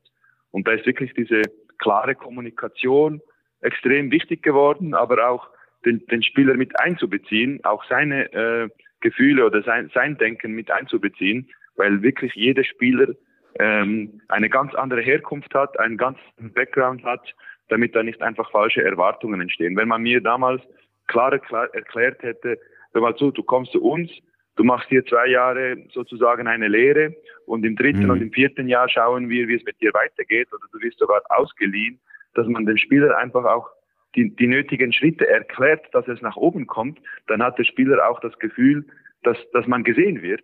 Und mhm. mein Gefühl war damals, ja, ich werde hier gar nicht gesehen. Und das ist wahrscheinlich für einen Sportler das Schlimmste, wenn man äh, sich täglich versucht zu verbessern, aber das Gefühl hat, dass man gar nicht gesehen wird. Also jetzt muss man ja dazu sagen, du bist ja jetzt nicht, du bist zwar als äh, ähm, ähm 18-Jähriger äh, schon äh, in, den, in den Profifußball gekommen bei, äh, in Luzern. Ähm, du bist in Luzern aufgewachsen, richtig? Genau, genau. So, und äh, äh, also du hast es gerade gesagt, du warst nicht gesehen, aber du, äh, äh, du bist ja nicht in La Coruña eingestiegen, du kommst doch nicht aus dem Jugendbereich, sondern du hast ja schon äh, von 95, da warst du 95, 96, äh, 17, 18 Jahre, da bist du schon in der, äh, in der Super League gewesen beim FC Luzern und hast, äh, äh, äh, keine Ahnung, 16 Mal äh, in, der, in der Liga gespielt und 10 Mal in der Finalrunde und auch in den, im UI Cup und nächstes Jahr dann wieder einige Spiele und so weiter. Und als du dann äh, äh, rübergegangen bist nach La Coruña, hast du ja schon gewisse Erfahrungen gehabt. Und das ist ja, das Komische ist, äh, wenn jemand dich rüberholt, wenn ich einen Spieler hole nach Spanien, muss ich doch irgendwie eine Idee haben, was, was mache ich jetzt mit ihm? Ich hole einen Spieler, selbst wenn, wenn seine Eltern jetzt aus, äh, aus meiner Stadt kommen, La Coruña, dann habe ich doch eine Verantwortung diesem, Spiel, diesem Spieler gegenüber. Und äh, das war überhaupt gar nicht der Fall. Wer war denn Sportdirektor äh, seinerzeit in La Coruña zu dem Zeitpunkt? Ja, der war der Präsident äh, äh Augusto Lendoiro. Das war noch, das, das, das sind natürlich noch ganz andere Geschäftsmodelle, wo der Präsident eigentlich alles entschieden hat, auch Entscheidungen ja, ja, ja. Äh, für, für, Propaganda äh, äh, für sich äh, einfach entscheidet, um gut dazustehen oder was Ja, auch ja, ja. immer. Aber ich muss sagen, da hat sich ja der Fußball extrem verändert. Ich meine, jetzt äh, äh, hat jeder Verein eine gute Scouting-Abteilung, es gibt äh, Integrationsarbeit, man versucht die Spieler auch zu integrieren. Ich weiß, ich war in La Coruña und ich habe mich selbstständig darum gekümmert, dass ich irgendwo in einer Schule noch eine Weiterbildung machen konnte, dass ich ein, einen äh, Englischkurs äh, selber mir organisiert habe, ähm, damit ich, äh, weil als Spieler hast du natürlich viel Zeit, dass ich irgendwo ähm, ja mich noch äh, irgendwie versuche weiterzubilden und da bin ich dankbar, dass ich einfach Eltern hatte, die mich da extrem auch äh, gepusht und gefördert haben und das ist heute ja undenkbar. Ich meine, alle Vereine sind gut aufgestellt, wenn du einen jungen Ja. Spieler holst, we- weißt du, was du holst. Du holst zwar ein unglaubliches Potenzial als Fußballer, aber du holst natürlich einen Mensch, den du weiterentwickeln musst, das, äh, in der Persönlichkeit, aber auch in der äh, Ausbildung für das soziale Leben.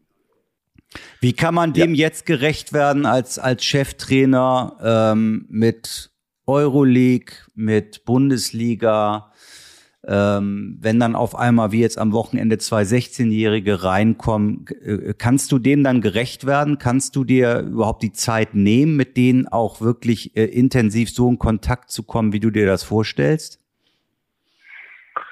Ja, also äh, ich sehe meine Arbeit so, dass ich mit meinem Staff versuche, eine gute Wochenplanung zu machen, damit wir die Trainingsinhalte Inhalte dann verpacken. Ähm, das ist ja sehr komplex geworden mit der Athletikabteilung und, und, und.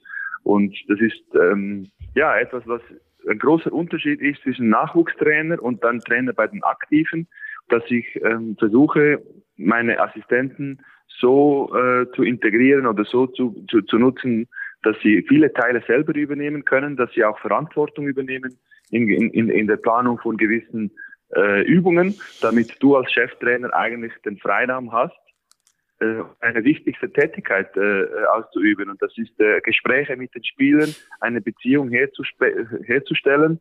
Ähm, und da geht es wirklich nicht darum, nur mit den wichtigsten Spielern, die vielleicht am Sonntag eine wichtige Rolle auf dem Platz haben, sondern da darf man wirklich äh, de- den Fokus äh, nicht nur auf diese setzen, sondern auch auf junge Spieler. Die, wir haben jetzt am Wochenende zwei ganz junge Spieler integriert. Ähm, Ja, mit denen habe ich sicher schon vier, fünf äh, Gespräche geführt, zusammen mit dem Sportdirektor auch, denen auch ein Feedback gegeben über die Trainings. Ähm, und ich wusste nicht, dass diese Spieler jetzt schon angesetzt äh, werden. Und ähm, das, das ist ja schlussendlich etwas, was man äh, als Cheftrainer auch haben muss, diese Motivation, junge Spieler oder Spieler, die vielleicht heute noch nicht spielen, ähm, rechtzeitig äh, weiterzuentwickeln, nicht nur auf dem Platz, sondern auch ähm, in, ihrem, in ihrer Persönlichkeit, dass wenn sie in einem oder zwei oder drei Jahre auch vorbereitet sind. Also ich sehe, dass das eine spannende Aufgabe und nicht nur die Planung auf den Spieltag oder, den, oder eine gute Trainingseinheit. Aber jetzt sind wir schon mittendrin, äh, äh, haben wir große Schritte gemacht, aber äh, werden wir ja weiter noch drauf kommen. Also äh, ich, ich finde das wirklich toll, wie du, wie du das siehst, äh, weil das sieht, äh, glaube ich, nicht jeder heutzutage so. Äh, diese Verantwortung, die du als Club hast, die du aber auch als Trainer hast, äh, äh, den Spielern gegenüber, selbst wenn sie älter sind, wenn man sie holt, so wie man dich jetzt um die halbe Welt oder wir mal durch Europa geholt hat und dann, dann mal schaut, wie es, wie es funktioniert und sich gar nicht kümmert. Äh, aber jetzt in Leverkusen, sage ich mal, äh, ähm, wenn ich das, äh, wenn ich mir euren Kader angucke, ist die Herausforderung ja eine ganz besondere. Ne, also du hast jetzt von zwei 16-Jährigen gesprochen, aber wenn ich euren Kader durchgehe, sicherlich taucht ja der ein oder andere äh, ältere Spieler auch, äh, auch auf. Aber ich sehe äh, Mitchell Bakker äh, äh, aus den Niederlanden, Baujahr 2000. Das heißt, der ist gerade 21. Ich sehe Tofu Mensa, der schon als erfahrener Spieler, Baujahr 98, der ist 23. Frimpong ist auch, äh, wird erst ein und ist 20 äh, Hinkapi von, aus Ecuador, der äh, Abwehrspieler. Naja, der ist jetzt gerade 19 äh, und äh, äh, Kosuno, der andere Innenverteidiger, ist 20. Äh, Retzos, den ich auch schon ein paar Jahre kenne, ist, ist äh, 23.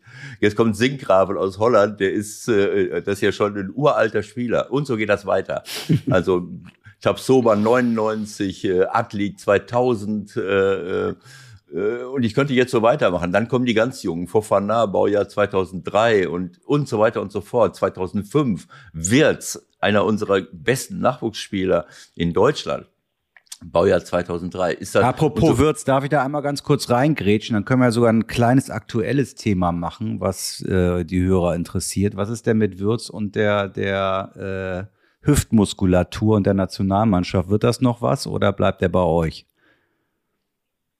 Da wurde jetzt entschieden, dass er, äh, er ist dort eingereist zur Nationalmannschaft. Ah, okay. ähm, aber es macht keinen Sinn, dass er jetzt spielt, kommt wieder zurück und wird eine Woche bei uns behandelt in der äh, mit der Idee, dass er äh, auf das nächste Bundesligaspiel dann, dann, dann wieder bereit ist. Aber hm, der Fall von Wirtz ist ja viele von, von anderen jungen Spielern, das ist ja ein, ein riesiger Schritt äh, aus der Nachwuchsfußball dann äh, zu den Profis. Das ist ja äh, eine ganz andere Intensität, eine ganz andere Dynamik. Ähm, und ich glaube, da wollte auch Ewald hin. Das ist eine ja, ganz wichtige Aufgabe heute als Trainer, den Umgang mit diesen jungen Spielern, was alles zu machen ist, um, um diese auch weiterzuentwickeln. Das war für mich ein wichtiger Punkt, dass ich mich für Leverkusen entschieden habe, weil ich hier einen Kader sehe mit einem riesigen Potenzial, ähm, dass, dass, dass ich weiß, dass ich acht Jahre im Nachwuchs gearbeitet habe und viele mhm. Erfahrungen mhm. gesammelt habe.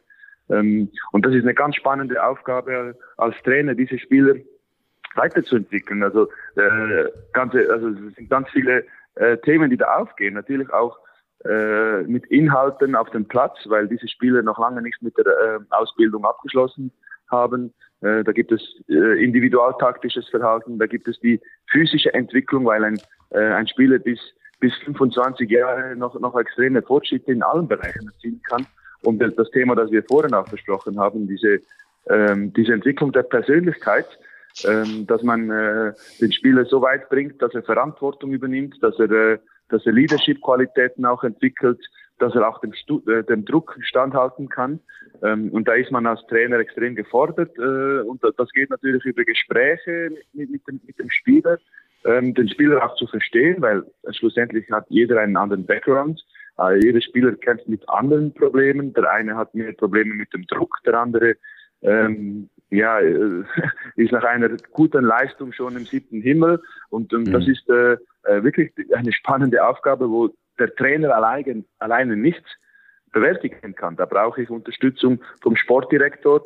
Ähm, da, da ist auch ganz wichtig, dass alle Leute im Staff, Assistenztrainer und Athletiktrainer sich das auch bewusst sind, ähm, wie man mit äh, wie man mit solchen Spielern auch äh, arbeiten muss.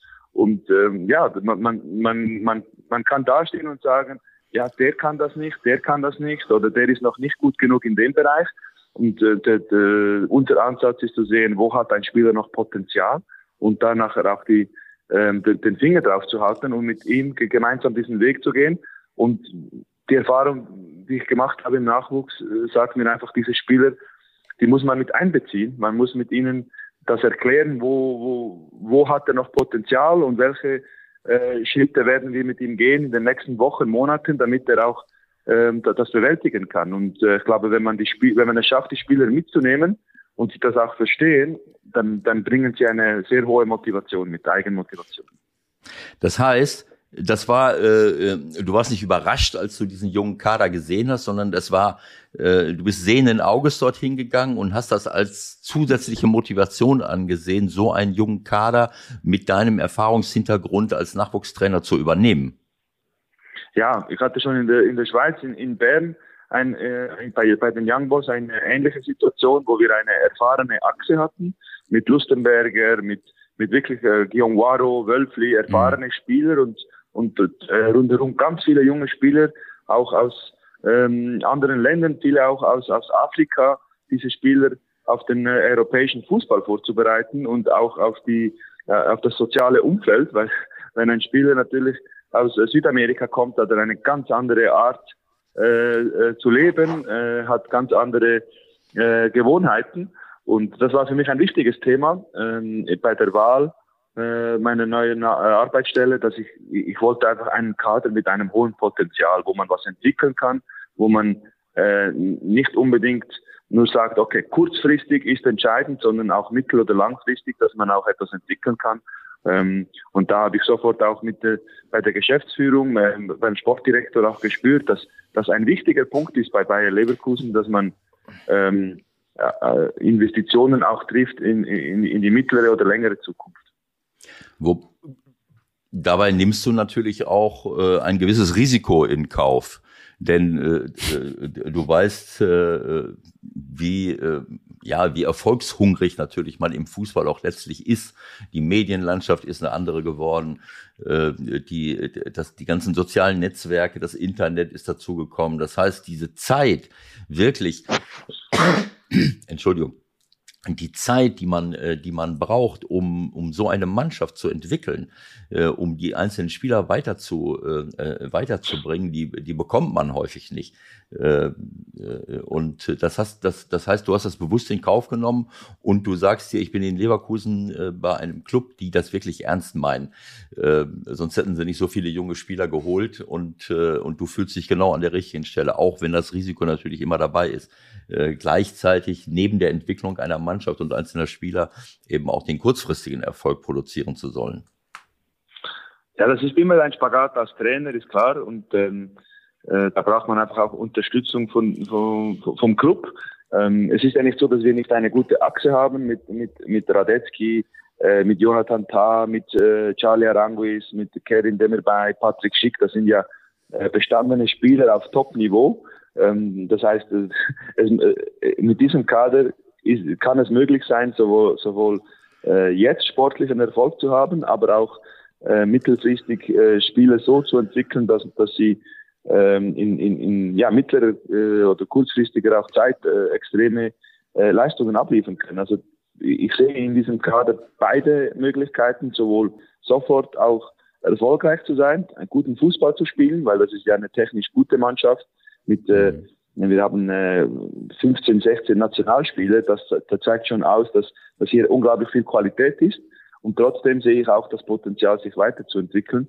Und diesen Spagat immer da ist und dass es möglich ist, mit diesem Kader sowohl ähm, jetzt erfolgreichen Fußball zu spielen, weil wir einfach eine hohe Qualität im Kader haben mit 16, 17 Nationalspielern und gleichzeitig auch ähm, Spieler weiterzuentwickeln, ähm, die in, in kurzfristiger oder mittelfristiger Zeit auch sehr gute Leistungen abrufen können. Ich glaube, diesen Spagat hast du als Trainer überall, dass du kurzfristig Erfolg haben möchtest und trotzdem aber auch die Mannschaft weiterentwickeln und Spieler weiterentwickeln.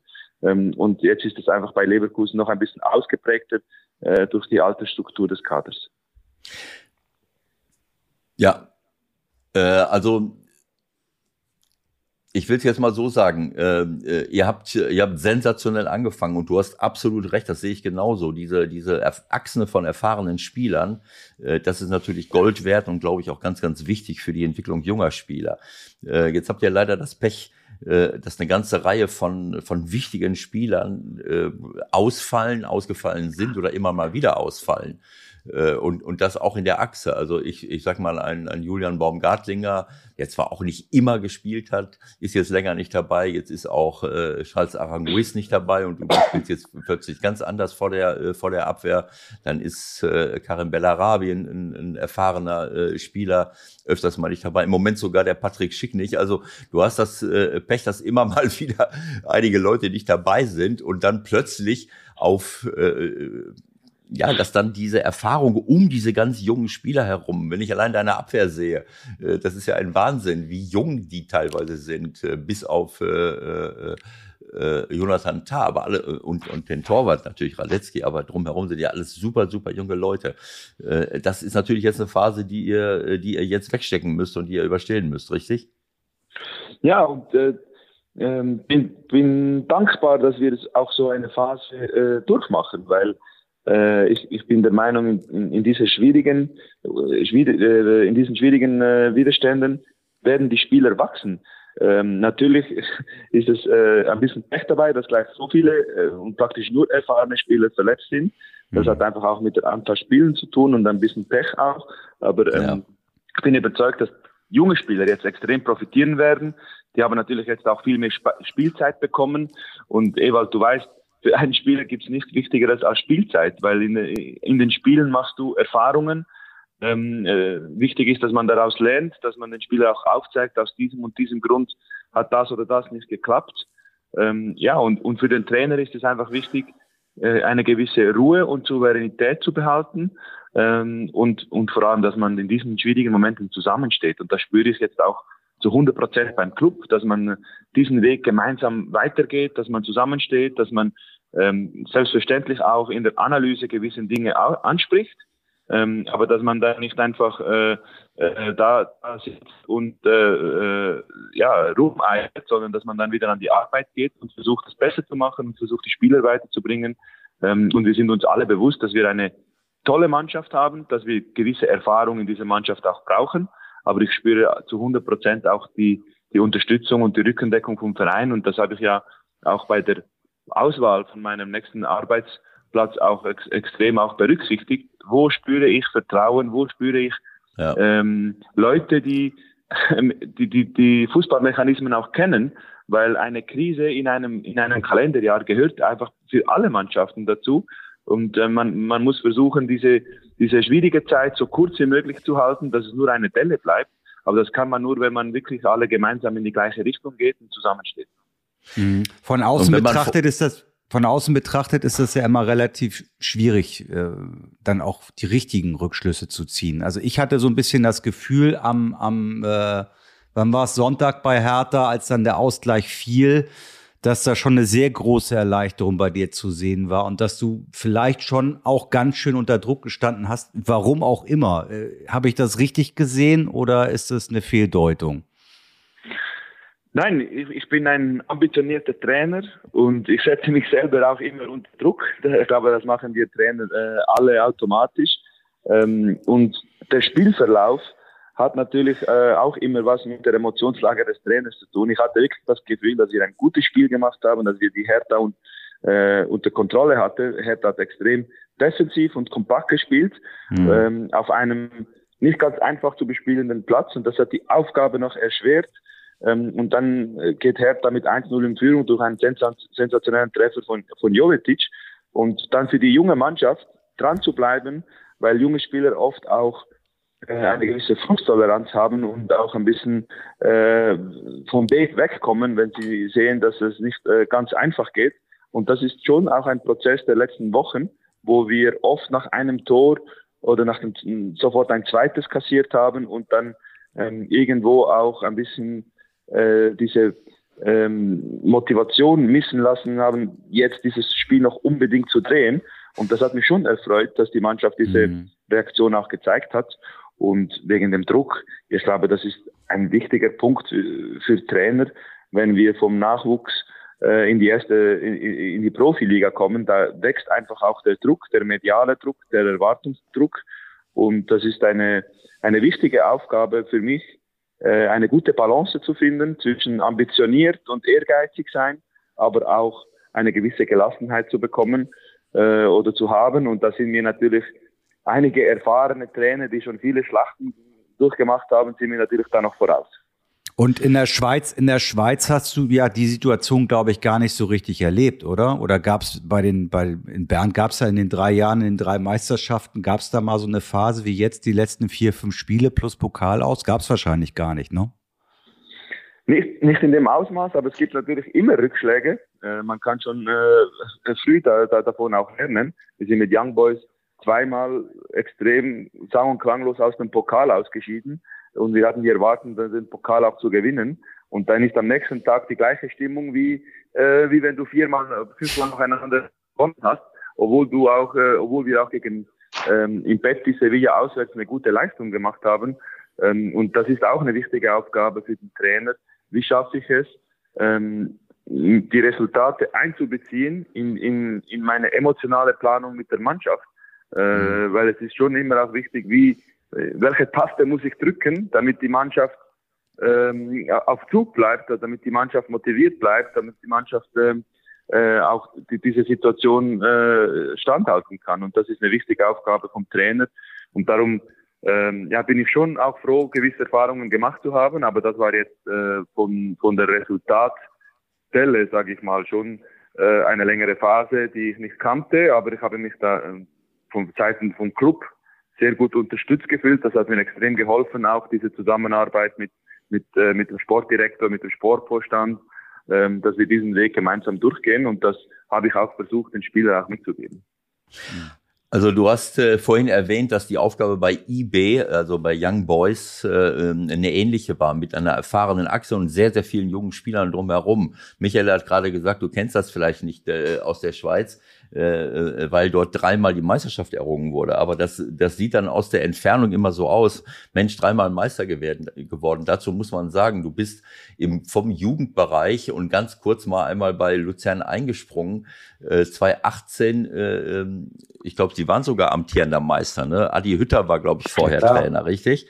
So, hast du genau, eine, genau. Äh, eine Mannschaft übernommen und man hat es dir zugetraut, eine Mannschaft zu übernehmen, die schon Schweizer Meister geworden ist, was ja auch nicht in der Schweiz üblich ist, das war ja alles immer Basel zu dem Zeitpunkt. Äh, äh, und du hast diese Aufgabe mit diesem Kader drei, drei Jahre lang ähm, ohne dass ich jetzt weiß, wie, wie es jeden Tag war, aber zumindest als Schweizer Meister beendet. Und das ist für einen jungen Trainer äh, der fast aus dem Nachwuchsbereich kommt, für mich eine, eine, eine überragende äh, Leistung. Und jetzt hast du die Chance, das in der Bundesliga fortzusetzen.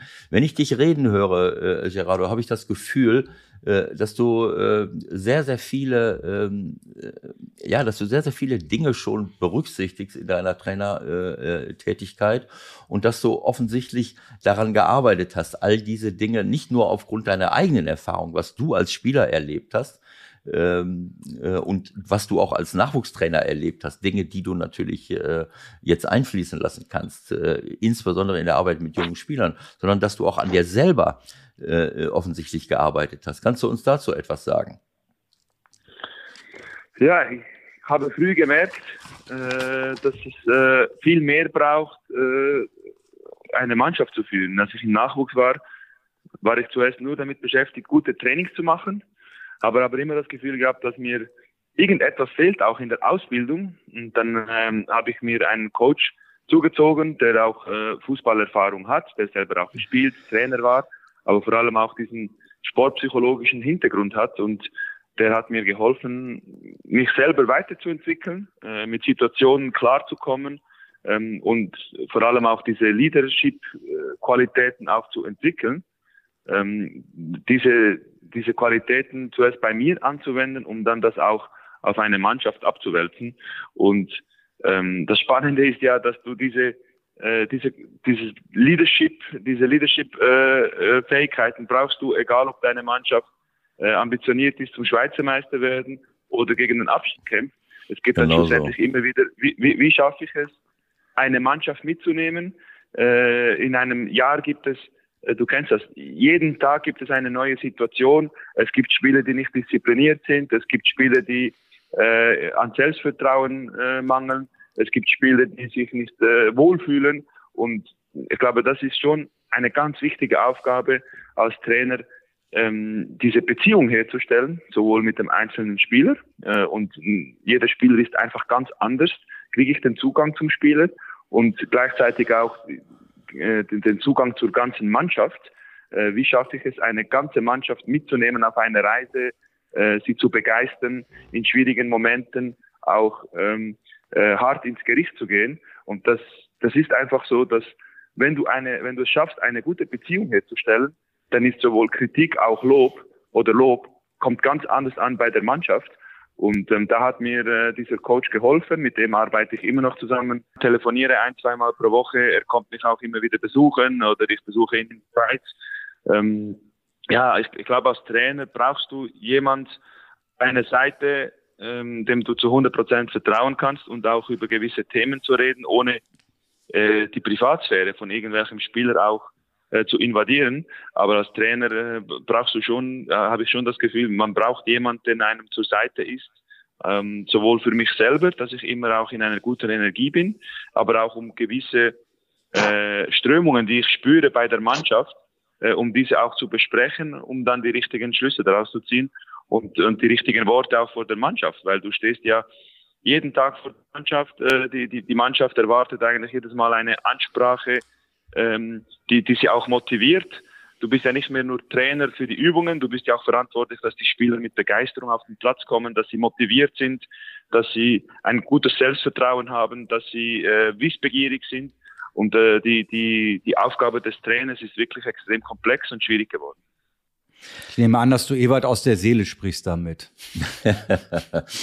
Ja, das, das gefällt mir einfach unglaublich, äh, Gerardo, was du alles sagst. Und das zeigt mir, äh, wir reden über solche Dinge äh, ja sehr, sehr häufig. Und ich habe das schon sehr häufig gesagt, dass es, äh, dass es bei Trainer, bei der Trainertätigkeit, so wie auch bei anderen äh, Führungspositionen im Leben, in der Wirtschaft oder wo auch immer, äh, dass es da eben nicht nur auf kognitives Wissen ankommt, sondern eben in erster Linie darauf, ähm, zwischenmenschliche Beziehungen herzustellen, eine Vertrauensebene herzustellen. So wie du es gerade gesagt hast, äh, Kritik und Lob kommt ganz anders an, wenn ich eine, äh, wenn ich eine gute Beziehung zu, zu Leuten habe. Und das zu lernen, das ist etwas, äh, das ist etwas ganz, ganz Wichtiges. Und das ist in unserer Ausbildung als Trainer oft nicht involviert, so wie es auch in der Ausbildung von Lehrern. Wenn du Lehrer geworden wärst, hättest du wahrscheinlich ein ähnliches Problem gehabt.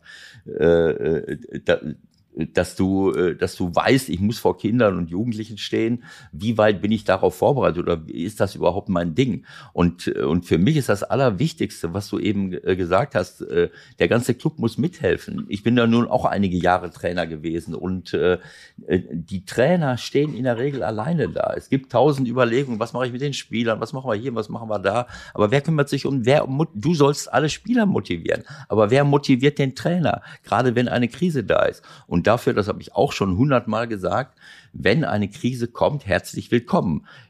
Eine Krise ist eine große Chance, aber nur dann, wenn alle auch mithelfen und wenn ich eben auch genug Kompetenz und Charakterstärke in einem, in einem Verein habe, um gemeinsam mit dem Trainer eine Krise zu bewältigen. Viele sind dort überfordert und wenn das bei euch so ist, dann freue ich mich darüber. Und ich, ich, mir gefällt das wahnsinnig und ich bin total stolz auf dich zu hören, wie, wie du dich entwickelt hast äh, und, äh, und wie du diese Aufgabe als Trainer siehst äh, und, äh, und bewältigst äh, mit einem Team zusammen und mit der Vereinsführung zusammen. Also nicht Krise bewältigst, ja. sondern wie du den Job, wie du den Job bewältigst und wie du daran gearbeitet hast und immer noch daran arbeitest, weil das ist etwas ganz Wichtiges, dieses, was ich auch immer sage. Es ist ein lebenslanges Lernen. Äh, ich habe in, in, all, in, in all den Jahren immer mehr dazu, äh, dazu gelernt. Äh, und ähm, natürlich wird man durch das Alter reifer und erfahrener, aber nicht einfach durchs Alter, sondern man muss auch selbst an sich arbeiten. Das gilt für Spieler, das gilt aber auch für Trainer.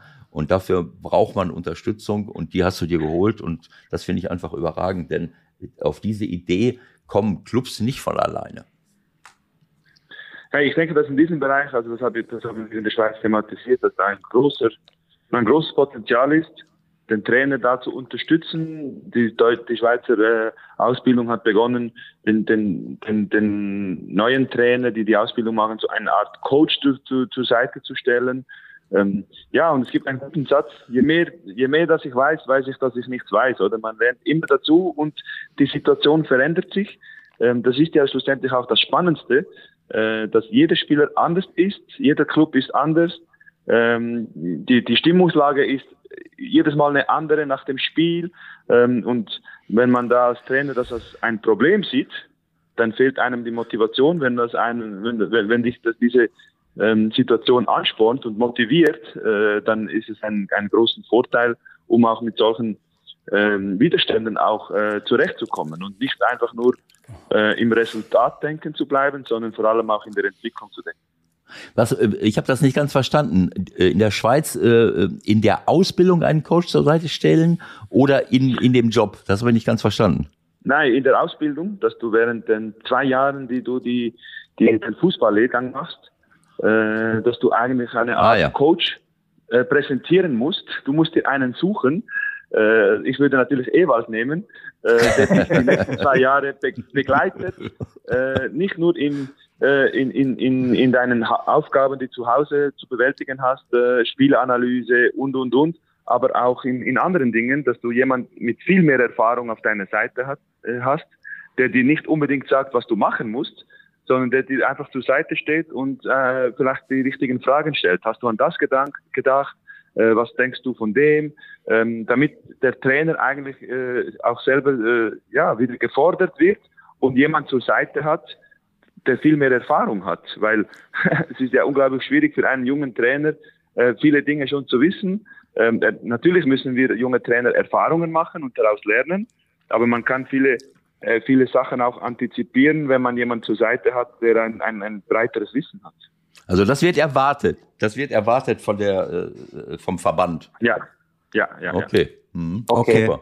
Und uns läuft leider schon wieder langsam die Zeit davon. Wir könnten wirklich noch ein paar Stunden quatschen, aber irgendwann ist es halt auch mal vorbei. Zwei Dinge möchte ich schon ganz gerne noch ansprechen. Einmal, ähm, Ewald, eure persönliche erste Be Bindung und Beziehung. Wolltest du wieder einen herausragenden Spieler damals verpflichten oder wie war das?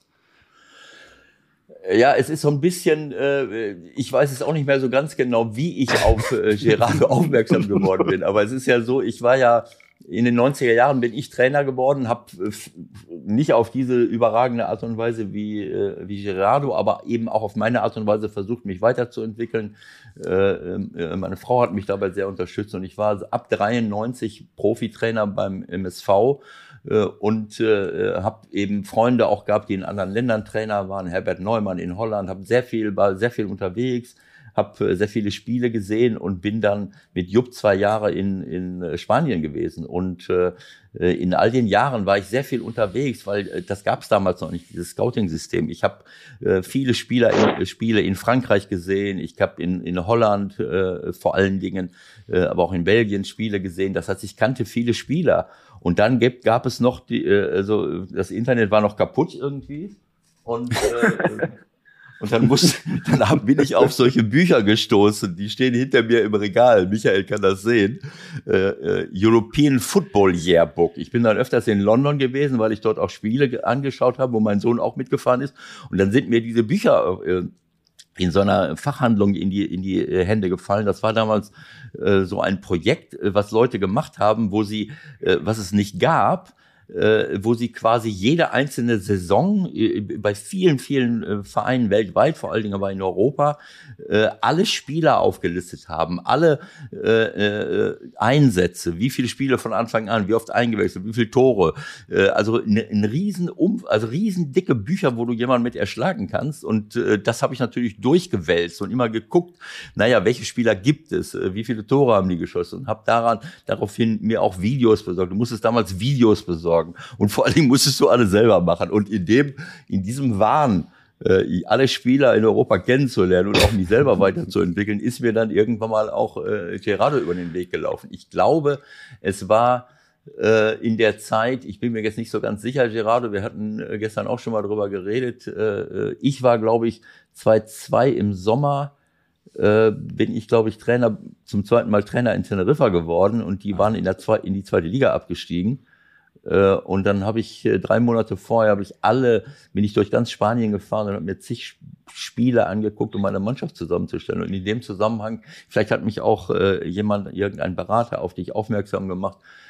Ich weiß aber auch schon gar nicht mehr, haben wir wirklich live miteinander gesprochen oder war das nur in meinem Kopf, dass ich dich verpflichten wollte, weil ich wusste, dass du, dass du dort in La Coruña unter Vertrag warst. Weißt du das noch? Nee, damals hatte wir nicht gesprochen, sondern äh, es gab da wirklich diese, dieses Interesse von, von Tenerife und ja. äh, schlussendlich hat das dann nicht geklappt. Ähm, dann hatten wir schon nochmal Kontakt auch, äh, Ewald, äh, als du dann wieder in Deutschland warst. Ähm, ja, und so, so, ist der Fußball. Man läuft sich immer mehr als einmal über den Weg. In der Zeit, in der ja, Zeit, wo ich bei, in der Zeit, wo ich bei Hansa Rostock war, wahrscheinlich, ne, oder? Ja, genau, genau, genau, genau. Ja. In der Zeit, wo er, in der Zeit, wo er bei Hansa Rostock war, wollte er auch mal Shevchenko verpflichten. Also er war an den ganz großen Namen damals interessiert. Das müsste dich eigentlich ehren. Ja, das war ja vorher. Also Moment, Moment, jetzt komme ich durcheinander. Äh, ich war ja vorher bei Hansa Rostock, bevor ich bei. Ja, äh, egal, Ewald, das kostet Zeit. Lass uns doch, wir müssen, wir müssen, auch wenn es weh tut, ja. Äh, ihr habt so grandiose Spiele gemacht diese Saison. Es ist wirklich wahr. Äh, wir waren begeistert. Ich kann mich erinnern, nach dem 4-0 in Bielefeld haben wir natürlich alle gesprochen, wow, und jetzt kommt Bayern und wir sind alle geflasht. Und jetzt würde ich schon ganz gerne noch mal wissen, was in dir los war äh, so zwischen der 30. und 37. Minute, als die Einschläge kamen auf der Trainerbank. Was denkt man da? Ja, also das ist, äh, das war eine ganz verkorkste erste Halbzeit. Wir waren von Anfang an äh, nicht mit dieser äh, Präsenz auf dem Platz. Wir haben zwar das Spiel nicht schlecht begonnen auf fußballischen Ebene, aber vor allem die emotionale Ebene war nicht auf der Höhe, diese Aggressivität, die es braucht, vielleicht auch ein bisschen zu viele Anspannung. Und das mhm. hat man mhm. dann in diesen sieben Minuten der Mannschaft klar angemerkt, dass wir dann wie einen kurzen Blackout-Moment hatten, dass wir erstarrt sind. Und als Trainer bist, da, bist du auf der Seitenlinie, äh, ja, bist fast ein bisschen machtlos, weil ja. sobald du eine Maßnahme treffen möchtest, passiert das zweite Tor. Äh, dann bespricht man sich gut und nach dem Anspiel kommt das dritte Tor. Ähm, also in diesen sieben Minuten, ja, hast du eigentlich gehofft, keines mehr jetzt, das reicht jetzt, lass uns in, in, zur Halbzeit gehen und dann kommt nochmal ein Tor. Also äh, richtigen Einfluss konnten wir erst äh, zur Halbzeit äh, nehmen und da hat man einfach in, in, in, diesem Spiel hat man wirklich auch gemerkt, ähm, ja, das ist das ist äh, ein mentaler Prozess, äh, wo diese Mannschaft noch äh, gehen muss, um erwachsen zu werden. Das haben wir auch angesprochen. Ähm, und das ist uns erstaunlicherweise im nächsten Spiel in Sevilla unglaublich gut gelungen. Wir haben in der 80. Minute, glaube ich, das erste Gegentor bekommen und die Mannschaft hat sofort auf eine ganz andere Weise reagiert. Also wir haben aus dem Bayern-Spiel einiges mitgenommen. Natürlich wollen das die Leute nicht hören, weil man hat ja alle die Hoffnung, dass man jetzt die Bayern schlagen kann. Ähm, ja. Trotzdem muss man das Ganze einordnen. Bayern München hat elf Ausnahmespieler auf dem Platz, die äh, alle Spielmacher und Leistungsträger sind. Und da hat man schon auch noch den Unterschied zu unserer Mannschaft auch gesehen. Also das war natürlich ein kurzer Traum von vielen in Deutschland, dass dann äh, vielleicht ähnliches passiert, wie es dann später in einem anderen Wettbewerb passiert ist. Wenn man ganz realistisch ist, glaube ich, ähm, dass es jeweils Steckenpferd, wenn man jetzt von irgendwelchen Zielen spricht, die man dann irgendwann verwirklichen wird und wollt ihr mal deutscher Meister werden. Das ist ja alles Blödsinn, aber mit dem Potenzial, das ihr habt, ähm, wie, wie, wie setzt du dir Ziele? Also ich meine, platt würde man sagen, ja, wenn du dir den Kader anguckst, also unter die ersten vier soll es irgendwie schon gehen. Ja, also die, die, die Rangliste oder die Resultate sind dann die Konsequenz unserer Entwicklung. Ich habe mhm. mit der Mannschaft äh, schon versucht, gewisse Ziele ähm, zu erarbeiten, aber diese sind nicht immer nur auf Resultatebene, sondern auch auf, äh, äh auf, auf das ganze Verhalten als Mannschaft, wie wir miteinander umgehen wollen, welche Entwicklung wir gehen wollen. Ähm, und äh, ist klar, dass wenn diese Mannschaft ihr Potenzial weiterentwickelt und wenn diese Mannschaft das Potenzial kontinuierlich abrufen kann, hat sie absolut das Potenzial, äh, einen Champions League Platz äh, mhm. zu erreichen. Aber das ist für mich die Konsequenz von unserem Verhalten im Training, äh, für, von der Entwicklung der Mannschaft äh, in der Persönlichkeit. Und äh, für mich ist dieser Weg viel wichtiger als schlussendlich eine voreilige Zielsetzung. Mhm. Also, das okay, war, wir müssen äh, langsam zum Ende kommen. Genau, ganz kurz noch die ganzen Verletzungen, die ihr habt. Äh, äh, ist das für dich eine Konsequenz äh, des Spielplanwahnsinns? Ist auch Zufall mit dabei, um das noch kurz äh, abzugrenzen? Ähm, weil das ist ja schon ja für, für deine persönliche Situation für Leverkusen jetzt für den für den kurzfristigen Weg auch schon bedrohlich, ne, was ihr an Ausfällen habt ja, es sind ja nicht nur drei Wettbewerbe, es sind ja vier. Wenn du 15 Nationalspieler hast, ja. dann hast du während der Nationalmannschaftspause nochmal einen Wettbewerb. Und das ist eine große Herausforderung, das zu schaffen. Und wir wissen alle, dass der, der, der Spielplan sehr gedrängt ist. Äh, je mehr Spiele, desto höheres Risiko auch für Verletzungen. Und das ist, glaube ich, nicht nur für uns, sondern für die, die Mannschaften mit den gleichen Ambitionen immer eine große Herausforderung. Und ähm, äh, ja, da ist wirklich auch eine sehr enge Zusammenarbeit mit, mit der Medizinabteilung gefragt. Äh, das ist etwas, was, was ich jetzt auch neu, neu gelernt habe oder dazu gelernt habe, wie wichtig diese ganze Belastungssteuerung ist, bei, wenn du bei vier Wettbewerben mitspielst, diese Verbindung und Kommunikation auch mit den Trainern der Nationalmannschaften, damit dass du immer auf dem neuesten Stand bist. Ähm, ja, aber das ist eine spannende Aufgabe, die mir sehr viel Spaß macht. Hatten wir nicht noch eine Frage, Michael, zur Euroleague? Ja, aber das, das du musst du jetzt ganz schnell machen. Ne? Wir haben 10 Uhr verabredet, 10 Uhr ist überstritten. Was so? Wer, wer Erster wird in der Euroleague, kommt direkt ins Achtelfinale. Haben wir das richtig verstanden? das ist so, ja. Okay, Ewald, du, das was können wir ganz schnell beantworten. Was ist das denn für eine, was heißt das denn jetzt? Seit wann gibt's das denn jetzt? Seit dieser Saison. Ja, das, das werte natürlich diesen, Wettbewerb auch. Ich meine, die Europa League hat jetzt extrem hohe Qualität an Mannschaften durch die Entstehung der Conference League. Und man möchte natürlich dadurch auch ähm, dass die letzten Gruppenspiele auch noch einen zusätzlichen Reiz haben. Und wir sind ja. jetzt da gut, gut positioniert. Äh, das erste Ziel muss sein, weiterzukommen. Und wenn man die Chance hat, äh, als Gruppenerster weiterzukommen, dass man dann vielleicht zwei Spiele weniger hat und schon eine Runde weiter ist, ist das sicher äh, Motivation genug, genug für uns, die, die letzten zwei Spiele auch zu 100 Prozent anzugehen. Super. Ja. ja. dann dafür alles, alles Gute, äh, Gerardo. Das war ein sehr, sehr schönes Gespräch. Ähm, äh, Ne, Michael weiß das, dass ich mich über solche Gespräche freue und vor allen Dingen über das, was du, was du alles gesagt hast und äh, welche Einblicke du uns äh, gegeben hast in, in deine persönliche Entwicklung, äh, angefangen über deine Spielertätigkeit, über deine Arbeit als Nachwuchstrainer, wo ich, wie, wie gesagt, dich, äh, dich auch äh, besucht habe in Luzern und gesehen habe, wie du dort gearbeitet hast. Zwischenzeitlich bist du auch mal hier in Mönchengladbach gewesen äh, äh, und wir haben hier äh, äh, diskutiert mit, äh, mit Freunden von dir, die mitgekommen sind, haben uns Spiel von Borussia Mönchengladbach angeschaut. Also diese ganze Entwicklung dann über Young Boys Bern, das habe ich natürlich verfolgt und, äh, und meine Frau natürlich auch, die Rosa. Und wir sind, äh, wir sind ganz stolz und freuen uns, dass du diese Entwicklung nimmst und drücken dir natürlich weiterhin alle, alle Daumen, weil äh, ich glaube, dass du auf dem auf dem richtigen Weg bist und äh, es auch verdient hast, auf diese Art und Weise weiter erfolgreich zu sein und vor allen Dingen zu sehen, ich mache meinen Job äh, in erster Linie, damit äh, sich Spieler äh, und Mannschaften weiterentwickeln und dann werden wir sehen, welche, welche Ergebnisse sich, äh, sich ergeben, weil das ist die richtige Reihenfolge äh, und daraus ergibt sich das. Also. Vielen Dank, Ewald. Hat Spaß gemacht. Liebe Grüße an alle Zuhörer und äh, ja, viel Spaß bei den nächsten Folgen noch. Ja, ich sag, ich sag auch nochmal herzlichen Dank und äh, ich hoffe, dass, ähm, das hast du ja durchklingen lassen, dass du sehr, sehr viel äh, Rückenwind und Stärkung auch vom Verein äh, erfahren hast. Die Krise ist ja Blödsinn, aber sagen wir mal schwierigen Phase.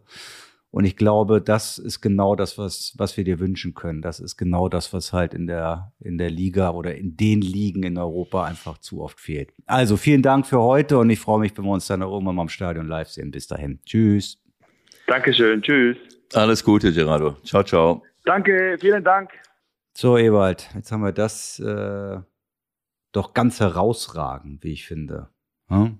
wieder erledigt. Unseren Job hier beim 16er.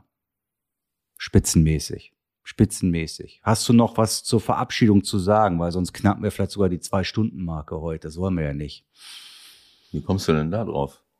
Naja. Wir sind doch erst eine Stunde dran. Ja, das hast, du hast jetzt wieder was vergessen, aber egal. Du kannst ruhig Dann sagen, dass wir das wir Gespräch erst aufgezeichnet haben und, und dieses Gespräch den 16 aufnehmen. Und dieses Gespräch mit äh, Gerardo Seoane haben wir vor der Sendung aufgezeichnet. und so sagt man es ja im Heute-Journal immer, ne? Genau. Dieses, dieses Gespräch, Gespräch, haben wir vor der Sendung, vor der Sendung aufgezeichnet. Genau, und jetzt tun wir so, als wenn wir äh, ihn gleich anrufen und vorher haben wir schon alles. Ja, ich, ich komme durcheinander. Ich kann mich an diese, an diese, äh, ich meine, um neun Uhr, wenn wir mit Gerardo um neun Uhr telefonieren, dann kann kein Mensch von dir erwarten, dass ich um acht Uhr mit dir hier schon sitze und, äh, und den, den 16er vorher auf. Nein. Äh, das könnt ihr jetzt rausschneiden, wie ihr wollt, ist mir egal. Auf jeden Fall. Ähm, Auf jeden Fall nicht. Natürlich schneiden wir das nicht raus. ähm, okay, wir, jetzt fangen wir doch mal neu an. Gleich Nein, das ist doch Blödsinn. Wir sagen jetzt Tschüss, das ist die Verabschiedung hier. Sag mal, was ist denn los mit dir? Okay. Möchtest du noch Tschüss sagen? Dann musst du noch mal anfangen. Tschüss. Okay, Leute, alles Gute das war ein schöner 16er. Ich hab, es hat mir jedenfalls Freude gemacht und ich hoffe euch auch. Dann bis bald. Bis nächste Woche. Ciao, ciao.